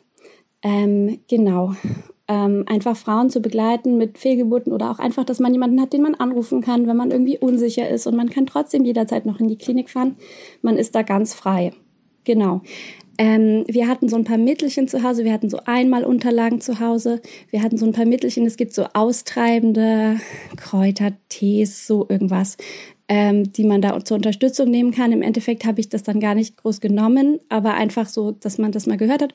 Und es gibt auch welche, die dann so ein bisschen blutungsstoppend sind. Falls es irgendwie doch ein bisschen stärker bluten sollte, kann man das dann ausprobieren, im Zweifelsfall aber natürlich in die Klinik fahren. Ganz wichtig. Und was ich noch sagen möchte, ist, wenn man eine kleine Geburt hat, dann ist natürlich die Schleimhaut in der Gebärmutter nicht so zerstört, weil durch eine Ausschabung wird die ja natürlich mit zerstört. Da wird ja alles ausgeschabt. Ähm, ich hatte selber keine, ich kann jetzt nicht sagen, wie sich das anfühlt oder weiß ich nicht. Da, genau, ich glaube, das wird ganz professionell gemacht und ist alles wunderbar. Aber diese Schleimhaut ist danach eben erstmal futsch und ich glaube, die Empfehlung ist, dass man dann drei Monate lang erstmal nicht mehr versucht, schwanger zu werden. Ähm, wenn man eine kleine Geburt hatte, ist die Schleimhaut aber noch intakt und die ist meistens dann auch ein bisschen noch aufgebauter als einfach im normalen Zyklus, weil da ja ein Embryo drin war. Ähm, und ich hatte dann die Hebammenempfehlung, dass dass man direkt weiter versuchen kann, schwanger zu werden und dass es teilweise sogar einfacher dann auch sogar geht, weil diese Schleimhaut ja quasi schon, das Nest ist quasi immer noch, das ist zwar langsam am sich abbauen, aber es ist noch, noch ein bisschen intakter, als es halt ähm, sonst wäre. Und ich bin tatsächlich vier Wochen, warte, einen Moment, nee, ich bin im, aller, im, im allernächsten, mit meinem nächsten Eisprung, ich hatte, glaube ich, das war nicht ganz ähm, regelmäßig, aber ich hatte drei Wochen später oder so meinen nächsten Eisprung und bin direkt wieder schwanger geworden mit unserer großen Tochter jetzt. Und das war für mich auch einfach total schön, weil ich so das Gefühl hatte, ist jetzt vielleicht ein bisschen eh so, aber dass dieses Baby, also die Wiege so ein bisschen mitgelegt hat für, für unser Kind, das dann eben auch bleiben konnte so. Und hat mir sehr geholfen, weil ich glaube, es belastet auch oft, wenn man dann lange eben nicht schwanger wird oder werden kann. Aber es war natürlich auch einfach großes Glück. So, genau. Das wollte ich erzählen und ich wollte vielleicht einfach nochmal den Schwerpunkt drauf legen, dass ja, das ist einfach, das ist, also mir hat es persönlich total geholfen, drüber zu sprechen und mir Hilfe zu holen. Es ist aber auch wahnsinnig schwierig. Ich kann jetzt gut drüber sprechen. Ich habe inzwischen zwei Kinder, das ist alles ganz schön lang her schon. Aber es ist mir damals wahnsinnig schwer gefallen, auch zu sagen, hey, ich brauche jetzt Hilfe. Und auch so, gerade wenn es die erste Schwangerschaft ist, ähm, zu sagen, okay, ähm, ich muss jetzt hier irgendwie ein bisschen mobilisieren. Ich bin einfach emotional gerade nicht so da. Ich brauche Leute, die mich unterstützen und ich brauche auch einfach Zeit. Und ähm, dann auch einfach zu wissen, dass man nicht vorschnell irgendwas entscheiden muss, weil es passiert nichts Schlimmes. Außer man hat jetzt irgendeinen anderen ärztlichen eine Indikation oder so, aber hat man normalerweise ja nicht. Es wäre ja normalerweise auch einfach das Kind dann irgendwann gekommen. Man kann noch nicht seit immer ausschaben. Ähm, genau, das ist vielleicht einfach, das möchte ich so da lassen und allen ganz viel Mut machen. Ich hatte auch Ängste, dass ich dann vielleicht nicht wieder schwanger werden kann, dass es vielleicht irgendein Problem gibt. Ich glaube, das haben ganz viele Frauen und die Ängste dürfen auch sein und haben auch ihre Berechtigung und ja, genau. Okay. Ganz liebe Grüße an alle. Ciao. Hallo Julia, hallo Fanny. Ich habe von eurem Thema gehört, Sternenkinder und Fehlgeburten. Und das ist ja ein super sensibles Thema und auch immer noch ein Tabu. Und deswegen finde ich es gut, dass Frauen darüber sprechen und vielleicht auch der eine oder anderen Mut gemacht wird, da offener zu sein ich bin letztes Jahr mit starken Schmerzen von meiner Frauenärztin ins Krankenhaus geschickt worden und es wurde auch am gleichen Abend eine Not-OP durchgeführt. Erst danach war klar, was mit mir los war. Ich hatte eine Eileiterschwangerschaft und das trotz Hormonspirale. Es war ein riesengroßer Schock und ich habe überhaupt nicht damit gerechnet und war total überrumpelt. Und die Gedanken zu dem Kind, was nicht auf die Welt kommen sollte, sind immer wieder da. Traurig bin ich hier und da immer wieder mal, aber am Ende bin ich fast dankbar dafür. Ähm, nicht für die Schmerzen und ähm, nicht für die Operation, aber für das, was jetzt äh, ähm, sich verändert hat. Denn jetzt ist die Spirale raus und ähm, ja, wir sind open für das, was zu uns kommen möchte. Ja, ich bin gespannt, was alles passiert und ähm, ja, wünsche euch eine gute Zeit und macht's gut. Tschüss. Hallo, liebes Mama Lauda-Team. Ähm, ja, ich möchte euch kurz berichten von meiner Erfahrung. Ich selbst hatte äh, vor genau einer Woche meine Ausschabung. Darum bin ich da aktuell leider sehr drinnen im Thema. Kurz zu unserer Geschichte. Ähm, ich bin 27, mein Mann ist 31, also vom Alter her eigentlich optimale Bedingungen. Ähm, wir haben versucht, seit Januar schwanger zu werden mit unserem ersten Kind. Man denkt natürlich irgendwie gleich, es klappt sofort und ähm, ist ja dann auch relativ schnell wieder am Boden der Tatsachen, wenn man merkt, es klappt nicht sofort, probiert natürlich auch alles Mögliche aus. Ähm, aber ich denke, das ist ein Thema für sich, das Thema Kinderwunsch. Am Ende war es bei uns so, dass wir im achten Übungszyklus dann endlich schwanger geworden sind. Ähm, zufällig hatte ich einen Termin bei meiner Frauenärztin ausgemacht, zu ungefähr dem Zeitpunkt, weil ich einfach mal abchecken lassen wollte, ob bei mir alles stimmt. Weil man sich natürlich dann doch irgendwann Gedanken macht, warum es nicht klappt, gerade beim ersten Kind. Ähm, dann war es allerdings so, dass ich den Termin dann ändern hab lassen, weil ich eben schwanger war. Wir waren unglaublich erfreut natürlich darüber, dass es jetzt endlich geklappt hat, wussten aber tatsächlich auch, dass natürlich die ersten zwölf Wochen sehr kritisch sind. Ich habe selbst eine Freundin, auch eine treue Hörerin eures Podcasts, die selbst kurz davor ein Sternenkind zur Welt bringen musste. Ähm, auch meine Schwägerin hatte drei Eileiterschwangerschaften. Also wir waren, klar, man freut sich, aber man weiß natürlich, okay, der Anfang ist gefährlich und ähm, da war ich dann auch sehr froh, als ich dann in der sechsten Woche bei der Frauenärztin war und es schon mal keine Eileiterschwangerschaft war und das alles da ist, wo es sein muss. Man hat ein Mini-Embryo mit Dottersack gesehen.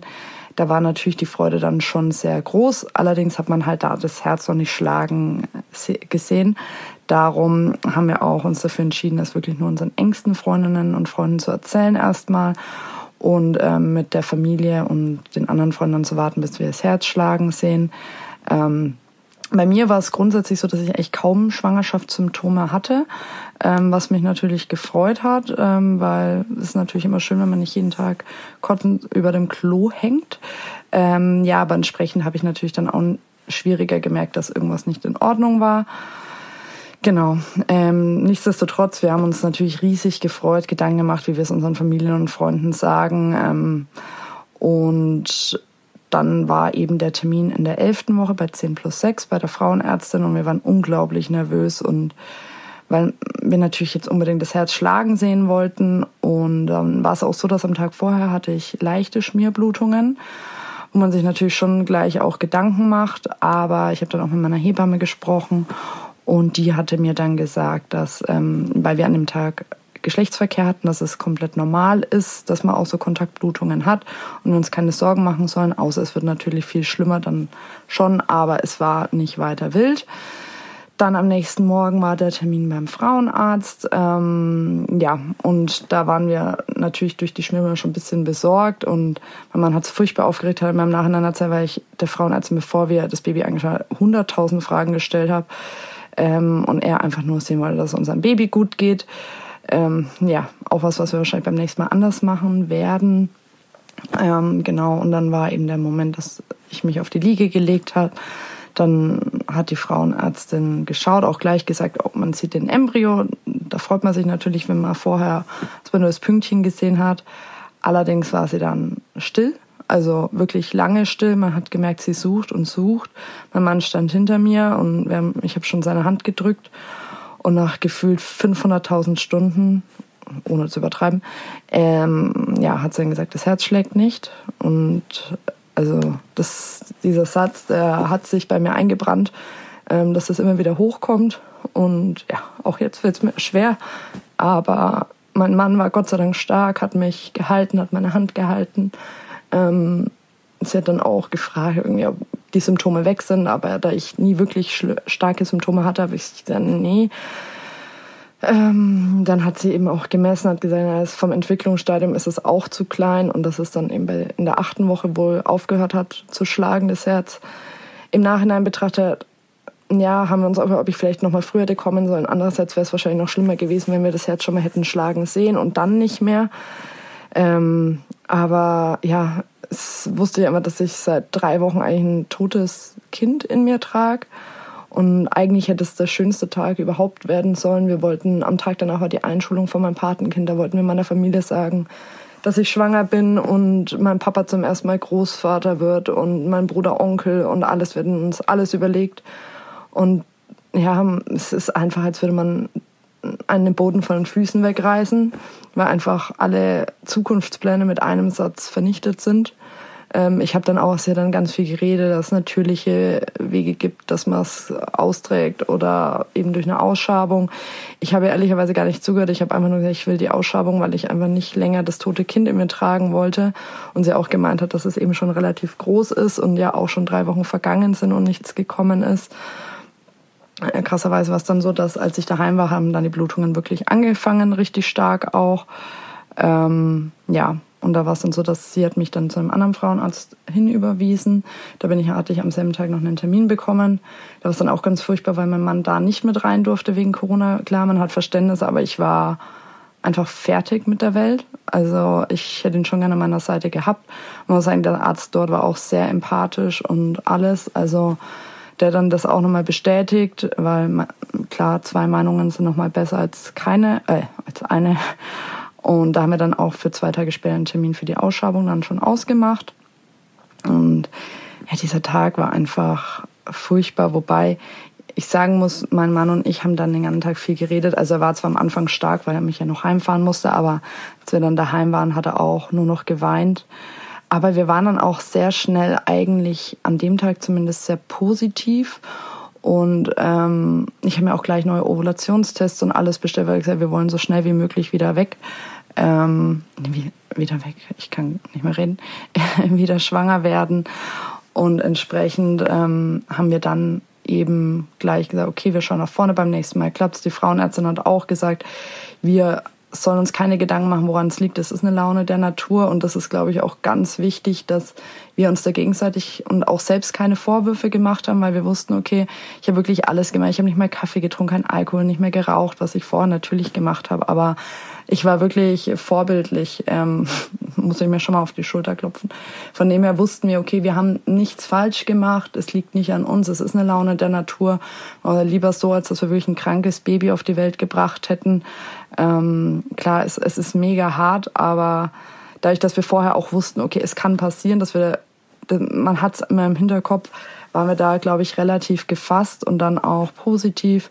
Ich habe auch gesagt, weil meine Schwiegermama hatte vor meinem Mann auch eine Fehlgeburt und ich habe es dann auch versucht so zu sehen, dass wenn sie die nicht gehabt hätte, hätte es meinen Mann nicht gegeben und es wäre ein Riesenverlust natürlich. Und ich denke, wenn, ich, wenn wir irgendwann unser Kind in der Hand halten und wissen, dass das jetzt quasi das Ergebnis daraus ist, ähm, ist dann auch die Trauer deutlich leichter zu verarbeiten. Und wir sind aber generell Menschen, die versuchen, immer alles positiv zu sehen. Für mich war einfach das Schlimme in dem Moment, dass ich wusste, ich trage gerade ein totes Kind in mir. Da war ich dann auch froh, dass eben am nächsten Tag die Einschulung war, wo wir natürlich noch niemandem was gesagt hatten. Aber dann am Mittwoch nach der Ausschabung, also ich weiß nicht, ob es die Drogen waren, die die Ärzte mir gegeben haben, ähm, das Narkosemittel, ich war so gut gelaunt. Mein Mann hat gesagt, er fand es gruselig, weil er dachte, ich wäre nach der Ausschabung am Boden zerstört. Ich war wirklich richtig, richtig gut gelaunt. Ich fand es selber creepy, ehrlicherweise. Wir waren dann an dem Tag auch mit unseren einjährigen Nichten noch spazieren, ähm, wo ich mir, okay, ähm, dass es mich vielleicht irgendwie wehtut, Babys zu sehen, aber gar nicht. Mir hat's, Im Gegenteil, mir hat's gut getan. Ich hab, wir haben dann auch den Familien Bescheid gesagt, die nicht wussten, dass ich schwanger war, dass wir eigentlich in diese Woche gern die freudige Mitteilung gemacht hätten, aber ja, es halt jetzt anders gekommen ist. Da die Trauer in der Familie war natürlich riesig, also auch geweint ohne Ende und fertig, aber auch viel gesprochen, auch mit meiner Schwägerin und Freundinnen.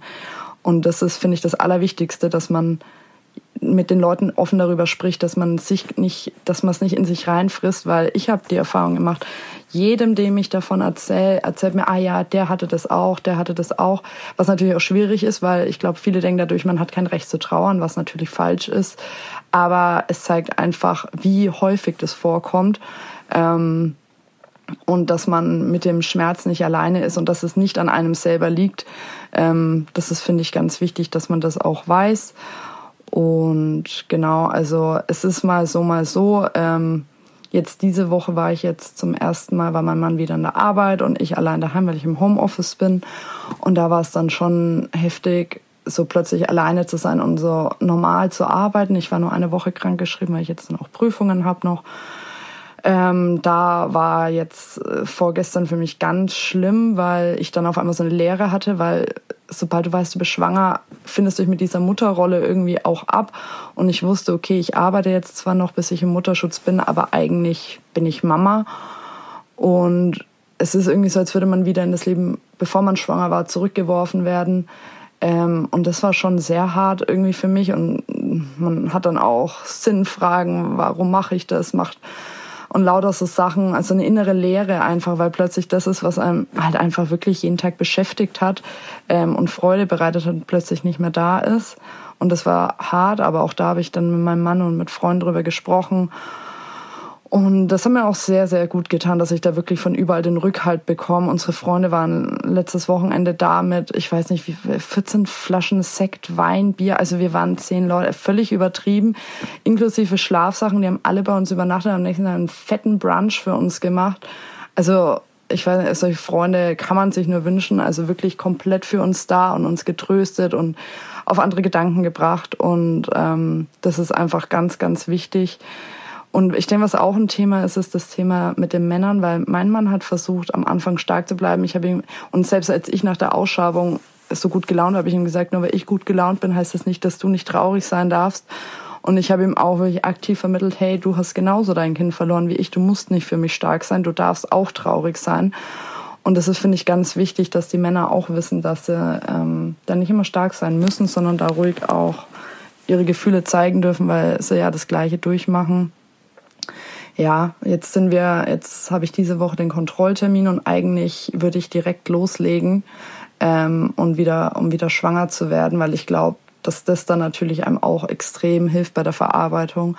Wenn man dann wieder schwanger ist, andererseits will ich mich eigentlich auch selber nicht unter Druck setzen. Also es ist ein Teufelskreis, weil man sich denkt, okay, jetzt ganz schnell wieder schwanger werden, aber andererseits denkt man sich, okay, wenn man das denkt, dann wird man bestimmt erst recht nicht schwanger, weil man sich zu sehr unter Druck setzt.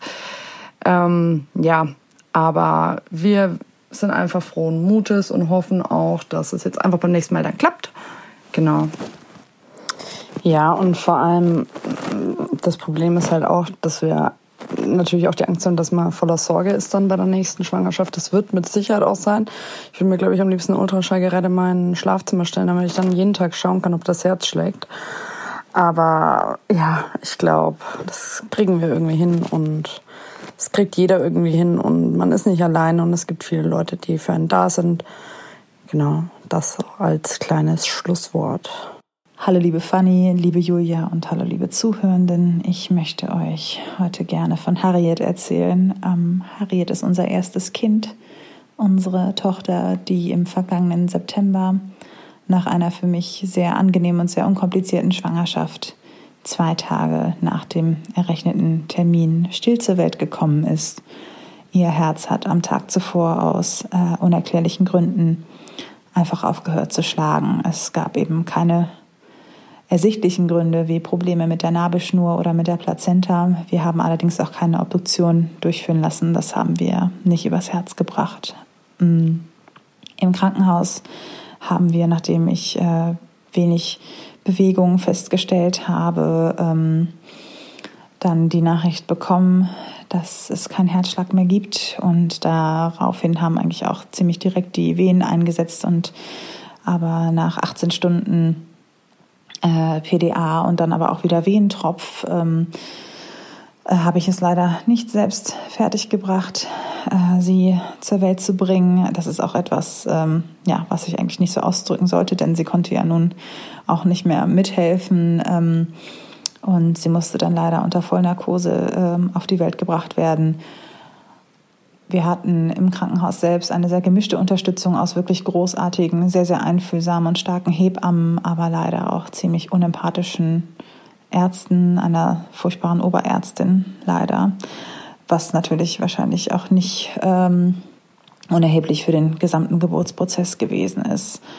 Wir sind nach Harriets Geburt, nach ihrer Beerdigung, die eine Woche später gewesen ist, im kleinsten Familienkreis, erstmal für ein paar Wochen ins Ausland geflogen und ähm, ja, haben einen Tapetenwechsel einfach gebraucht, um in Ruhe äh, mit der Situation uns irgendwie zurechtzufinden, um trauern zu können, um ja dieses gesamte Gefühlschaos aus wirklichem Elternstolz auf der einen Seite und dieser unfassbaren Verlusterfahrung auf der anderen Seite irgendwie bewältigen zu können. Ähm, wir haben seitdem sehr, sehr unterschiedliche Reaktionen erfahren. Ähm, glücklicherweise ähm, haben wir eine Familie, die sehr ähm, eng mit uns ist und äh, die uns sehr, sehr gut unterstützt und die auch ähm, nicht davor äh, zögert, ähm, Harriet mit in ihren Alltag mit einzubeziehen, die sehr viel an sie denkt. Ähm, aber leider natürlich auch Begegnungen mit Menschen gehabt, die dann vermeintlich tröstende Dinge gesagt haben, wie ihr könnt äh, ja wieder schwanger werden, ihr seid doch noch so jung, ähm, dann hat der liebe Gott es so gewollt. Ähm, dann war sie doch wahrscheinlich krank. Äh, das ist wie plötzlicher Kindstod, das gibt's einfach mal. Ähm, ja, also sehr, sehr unterschiedliche Reaktionen. Es ist sehr schwierig ähm, mit diesen, ähm, ja, mit dieser Marke quasi äh, in diesem Club, in dem keiner sein möchte, sich in der Gesellschaft zurechtzufinden. Wir haben glücklicherweise eine großartige Therapeutin, die uns dabei hilft. Das Glück hat natürlich nicht jeder. Und ähm, ja, wir lernen jetzt seit über einem Jahr, wie es ist mit ähm, ja, wie, wie es ist als Eltern tatsächlich, die wir ja nun mal sind, äh, ähm, sich zurechtzufinden in dieser Gesellschaft, in der das so ein äh, unheimliches Tabuthema ist. Ähm, es ist für uns sehr, sehr wichtig, dass äh, wir über Harriet sprechen können. Äh, wir sprechen sehr, sehr gerne und sehr viel über sie. Ich beantworte gerne jegliche Fragen.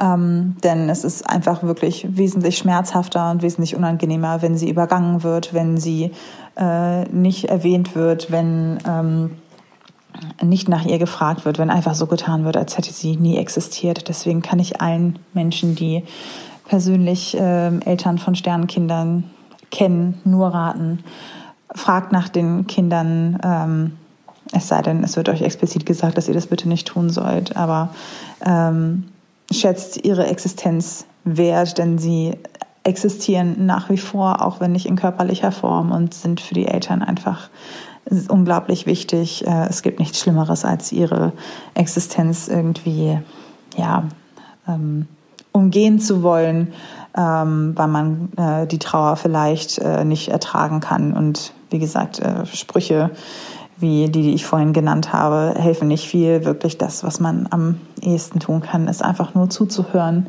und für die Betroffenen da zu sein, ist, ist wirklich das Beste, was man tun kann. Und ja, wir lernen jetzt, wie man so sagt, äh, in diesem Club, zu dem keiner gehören möchte, wie das so ist, mit unseren Kindern im Herzen anstatt an der Hand zu leben. Ich finde es großartig, dass ihr diese Folge macht, ähm, auch wenn es natürlich, ja, wenn man jahrelang darüber erzählen könnte, aber dass ihr diesen Kindern, die keine Stimme mehr haben, ähm, eine Bühne gebt, äh, finde ich sehr sinnvoll und großartig. Und ja, danke euch sehr dafür. Vielen Dank fürs Zuhören. Hallo, mein Name ist Iliana und ich wollte euch gern äh, unsere Geschichte erzählen. Und zwar ähm, sind wir zwei Frauen, wir sind verheiratet und haben extra geheiratet, um unseren Kinderwunsch auch hier in Deutschland gut erfüllen zu können. Und es war alles ganz unkompliziert. Wir haben eine Samenbank gefunden, eine in Berlin, mit der haben wir einen Vertrag geschlossen, haben uns Samen ausgesucht, haben einen Arzt hier bei uns ähm, in Hannover gefunden und ähm, nach ein paar Untersuchungen und auch psychologischen Untersuchungen, die wir uns unterziehen mussten, ob wir denn auch wirklich bereit sind, ein Kind zu erziehen, haben wir ähm, die Behandlung begonnen und gleich äh, bei der allerersten Insemination, also bei Insemination wird einfach das Sperma reingeschossen, sage ich mal. Also es ist jetzt keine Hormonbehandlung oder sowas, sondern eigentlich wie Sex auf dem Stuhl dem Frauenarzt.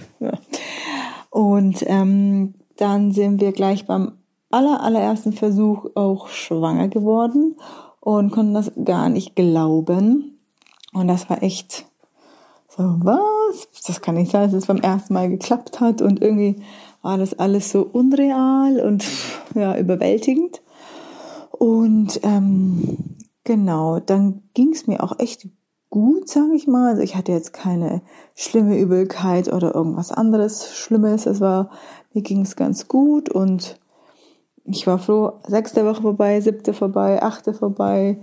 Ja, und irgendwie war das Thema Fehlgeburt war schon in meinem Kopf Zumal ich zum ersten Mal natürlich da angefangen habe, überhaupt zu lesen und so Zahlen gesehen habe, von denen ich überhaupt gar nichts gewusst habe. Dieses jeder vierten Frau passiert das und wie hoch die Wahrscheinlichkeit ist und dieses alles oder nichts Prinzip und das hat mich schon sehr erschreckt, weil irgendwie, wenn man nicht schwanger ist ähm, oder nichts mit Kinderkriegen zu tun hat, weiß man, also ich wusste nicht, wie oft das ist. Ich dachte, das ist was ganz, ganz Seltenes, dass das mal passiert.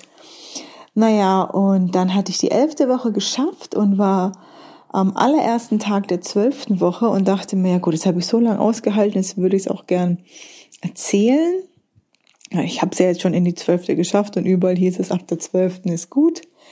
Naja, und dann genau ähm, am Tag, am ersten Tag der zwölften Woche habe ich ähm, ganz, ganz, ganz, ganz, ganz starke Blutungen bekommen und bin zum Arzt und erst war noch das Baby okay und dann äh, bin ich ins Krankenhaus gekommen, musste da zwei Tage liegen, aber ähm, beim Ultraschall am zweiten Tag hat man dann diese ganz diesen schrecklichen Satz gehört: Ich finde keinen Herzschlag mehr. Genau und dann ähm, ja war das erstmal natürlich mega krass und auch für uns sehr schwer und äh, wir haben da auch eine Zeit lang gebraucht, um da wieder klarzukommen. Also ich war so zwei Wochen dann zu Hause auf dem Sofa mit Suppe und Filmen und Kuscheln und ja. Aber ähm, was mir unfassbar viel geholfen hat, ist ganz viel zu lesen, ganz viele YouTube-Videos zu gucken und auch ganz viele Podcasts zu hören tatsächlich. Da gibt's auch einige, die dieses Thema bearbeiten, weil man sich da nicht so alleine fühlt, weil man feststellt, okay, es passiert anscheinend irgendwie gefühlt jeder dritten Frau. Und ähm, die sind danach auch nochmal schwanger geworden. Und es ist anscheinend ein Thema, über das man irgendwann mal reden kann. Und ja, das hat mir sehr, sehr dolle geholfen, auch mich so gut es geht zu informieren, also was da passiert ist, warum es passiert ist oder dass es einfach gar keinen Grund hat, es halt einfach passiert ist. Und genau, ähm, das war im äh, Ende Januar war das. 25. Januar ist das passiert. Und heute bin ich in der 17. Woche wieder schwanger. Also am Ende ist doch alles gut geworden. Genau, das war unsere Geschichte. Hello, ich bin Tina, bin 33 und ich habe in der 21. Schwangerschaftswoche mein Kind still auf die Welt gebracht. Und ich wollte ein bisschen darüber erzählen, was mir dabei und in der Zeit danach geholfen hat, das zu verarbeiten. Ja, was hat mir geholfen? Ähm, Zum einen, ähm, nachdem ich die Diagnose bei einer normalen Routineuntersuchung vom Frauenarzt bekommen habe, ähm, war es für mich gut, mir erstmal ein bisschen Zeit für mich zu nehmen. Das heißt ganz konkret, ähm, ich wurde danach ins Krankenhaus geschickt und dort haben sie mir eben die, haben sie die Diagnose erstmal nochmal bestätigt, dass das Kind nicht mehr lebt und haben dann gesagt, dass die Geburt dann künstlich eingeleitet wird. Ich konnte mir aber aussuchen, wann genau, an welchem Tag das passiert. Und da ähm, hat mir das sehr geholfen, das nicht sofort oder auch nicht gleich am nächsten Tag zu machen, sondern ich glaube, bei mir waren noch mal drei Tage dazwischen. Und die Tage habe ich mir wirklich viel Zeit genommen, um ja zum einen schon mal so mich mental von meinem Kind zu verabschieden und von der Schwangerschaft zu verabschieden, eher von der Schwangerschaft zu verabschieden. Genau. Und ich habe mich so ein bisschen darauf vorbereitet, wie ich denn den Abschied von meinem Kind gestalten möchte. Ähm, genau. Also ich habe zum Beispiel, ich bin noch mal so ganz ausführlich baden gegangen und habe den Bauch gestreichelt, ähm, mit meinem Kind geredet. Und dann habe ich ähm, nochmal ein Foto vom Bauch gemacht. Das war vorher irgendwie immer untergegangen und hatte ich noch gar nicht so richtig gemacht, weil es mir auch immer so schlecht ging, so mit Übelkeit und so in der Schwangerschaft. Mm, genau, sowas nochmal alles gemacht, damit ich das auch als Erinnerung einfach später noch habe. Dann, und dann habe ich ähm, mir genauer Gedanken gemacht, wie das denn ablaufen soll, wenn das Kind denn da ist. Also ich war mir von vornherein relativ sicher, dass ich das Kind auch gerne gleich sehen möchte wenn es geboren ist. Und ja, habe dann so Sachen gemacht wie eine kleine Decke für das äh, Baby genäht, wo es dann reingelegt werden kann. Ich habe mir einen Korb ähm, zu Hause gesucht, der gut zu der Größe passte, wo das dann, wo das Kind dann drin liegen konnte. Ich habe ähm, eine Spieluhr noch gemacht, weil das ähm, ja haben alle meine Kinder immer bekommen, eine selbstgemachte Spieluhr. Und für das Kind wollte ich das eben auch gerne. Ähm, genau, dann habe ich hm, einen Fotografen organ mir organisiert über die, ähm, so ein Projekt, das heißt Dein Sternkind. Die vermitteln halt Fotografen, die kostenlos ins Krankenhaus oder wo auch immer hinkommen und ähm, ja, tote Babys fotografieren, einzeln mit den Eltern zusammen, so wie man das möchte. Mm, findet man online unter Deinen Sternenkind. Die Organisation war total ähm, problemlos, schnell, unbürokratisch, also richtig gute Sache, finde ich. ich ähm, genau, dann habe ich auch selbst aber viele Fotos von meinem Kind gemacht und ganz ehrlich gesagt sind mir das auch irgendwie jetzt so die liebsten im Nachhinein, die Fotos, die ich selbst gemacht habe. Ja, ich habe ähm, nach Namen überlegt. Der stand nämlich bis dahin, also vorher immer noch nicht fest, ähm, weil wir auch das Geschlecht noch nicht wussten. Und ähm, Namen dann, ja, sozusagen ausgesucht. Was mir dann so nach der Geburt direkt geholfen hat, war, ähm, dass ich das Kind ähm, die Nacht über im Krankenhaus dann auch bei mir behalten habe. Ähm, also, dass ich wirklich gesagt habe, ne, ich möchte es mit auf mein Zimmer nehmen und ähm, ja, die ganze Zeit da behalten. Ich möchte nicht, dass das jetzt zwischendurch wegkommt, woanders irgendwie aufbewahrt wird. Also werden ja sonst oft tatsächlich so in so einem Kühlraum aufbewahrt. Ähm, genau, das wollte ich nicht. Dann, ähm, was ich im Nachhinein erfahren habe, was vielleicht auch für manche interessant sein kann, ähm, man kann das Kind auch theoretisch mit nach Hause nehmen. Ich glaube, das geht so zwei bis drei Tage lang. Ja, das ist rechtlich möglich sozusagen in Deutschland. Genau.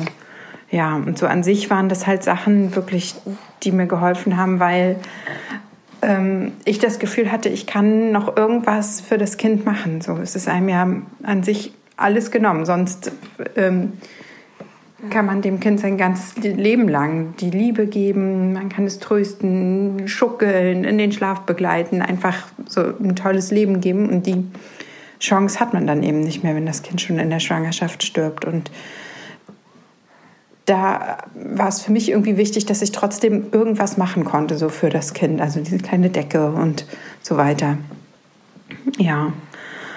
Was mir dann noch geholfen hat, so im Nachhinein, ähm, war, dass ich irgendwie so Rituale etabliert habe, ein bisschen. Also, dass ich ähm, dem Kind auch gute Nacht sage, zum Beispiel, so damit es irgendwie einen festen Platz immer noch in meinem Leben hat.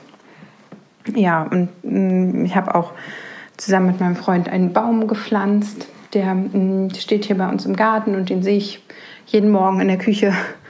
Ähm, ja, und der wächst und gedeiht jetzt. Und das Kind ist dann somit irgendwie immer mit dabei sozusagen. Es wurde auch ähm, beerdigt in so einem mm, Sammelbegräbnis mit mehreren Babys, die eben gestorben sind. Ähm, aber der Friedhof ist tatsächlich gar nicht so ein wichtiger Platz für mich. Für mich zählt mehr so dieses Bäumchen, was bei uns hier steht. Und ähm, dann habe ich in so einem kleinen Schränkchen alle Erinnerungen an das Kind. Und das sind für mich so die beiden wichtigen Orte eigentlich.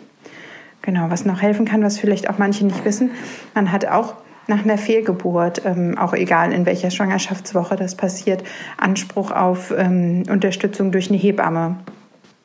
Auch nicht nur, um das eben durchzusprechen, was einem passiert ist und irgendwie da versuchen, damit fertig zu werden oder so medizinische Fragen zu klären.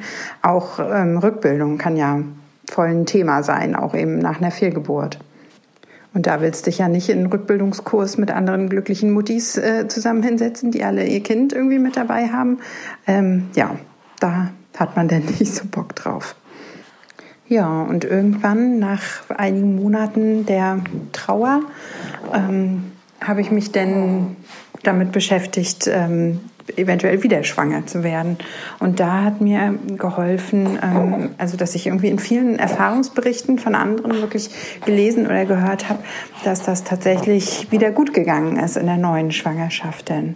Und eine Frauenärztin hatte mir auch einmal gesagt, dass als sie das früher, äh, dass sie früher in ihrem Studium gelernt hat, mh, nach einer Probeschwangerschaft sozusagen folgt dann eine erfolgreiche Schwangerschaft das hat mir irgendwie, ja, fand ich ganz interessant zu hören. Es kommt ja wirklich relativ häufig vor und ist nichts Unnormales.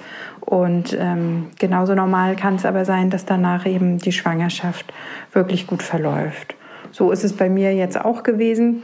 Ich sitze hier jetzt gerade hüpfend auf dem Gymnastikball mit meinem kleinen Sohn in der Trage und dem geht es sehr gut. Da ist alles gut gegangen.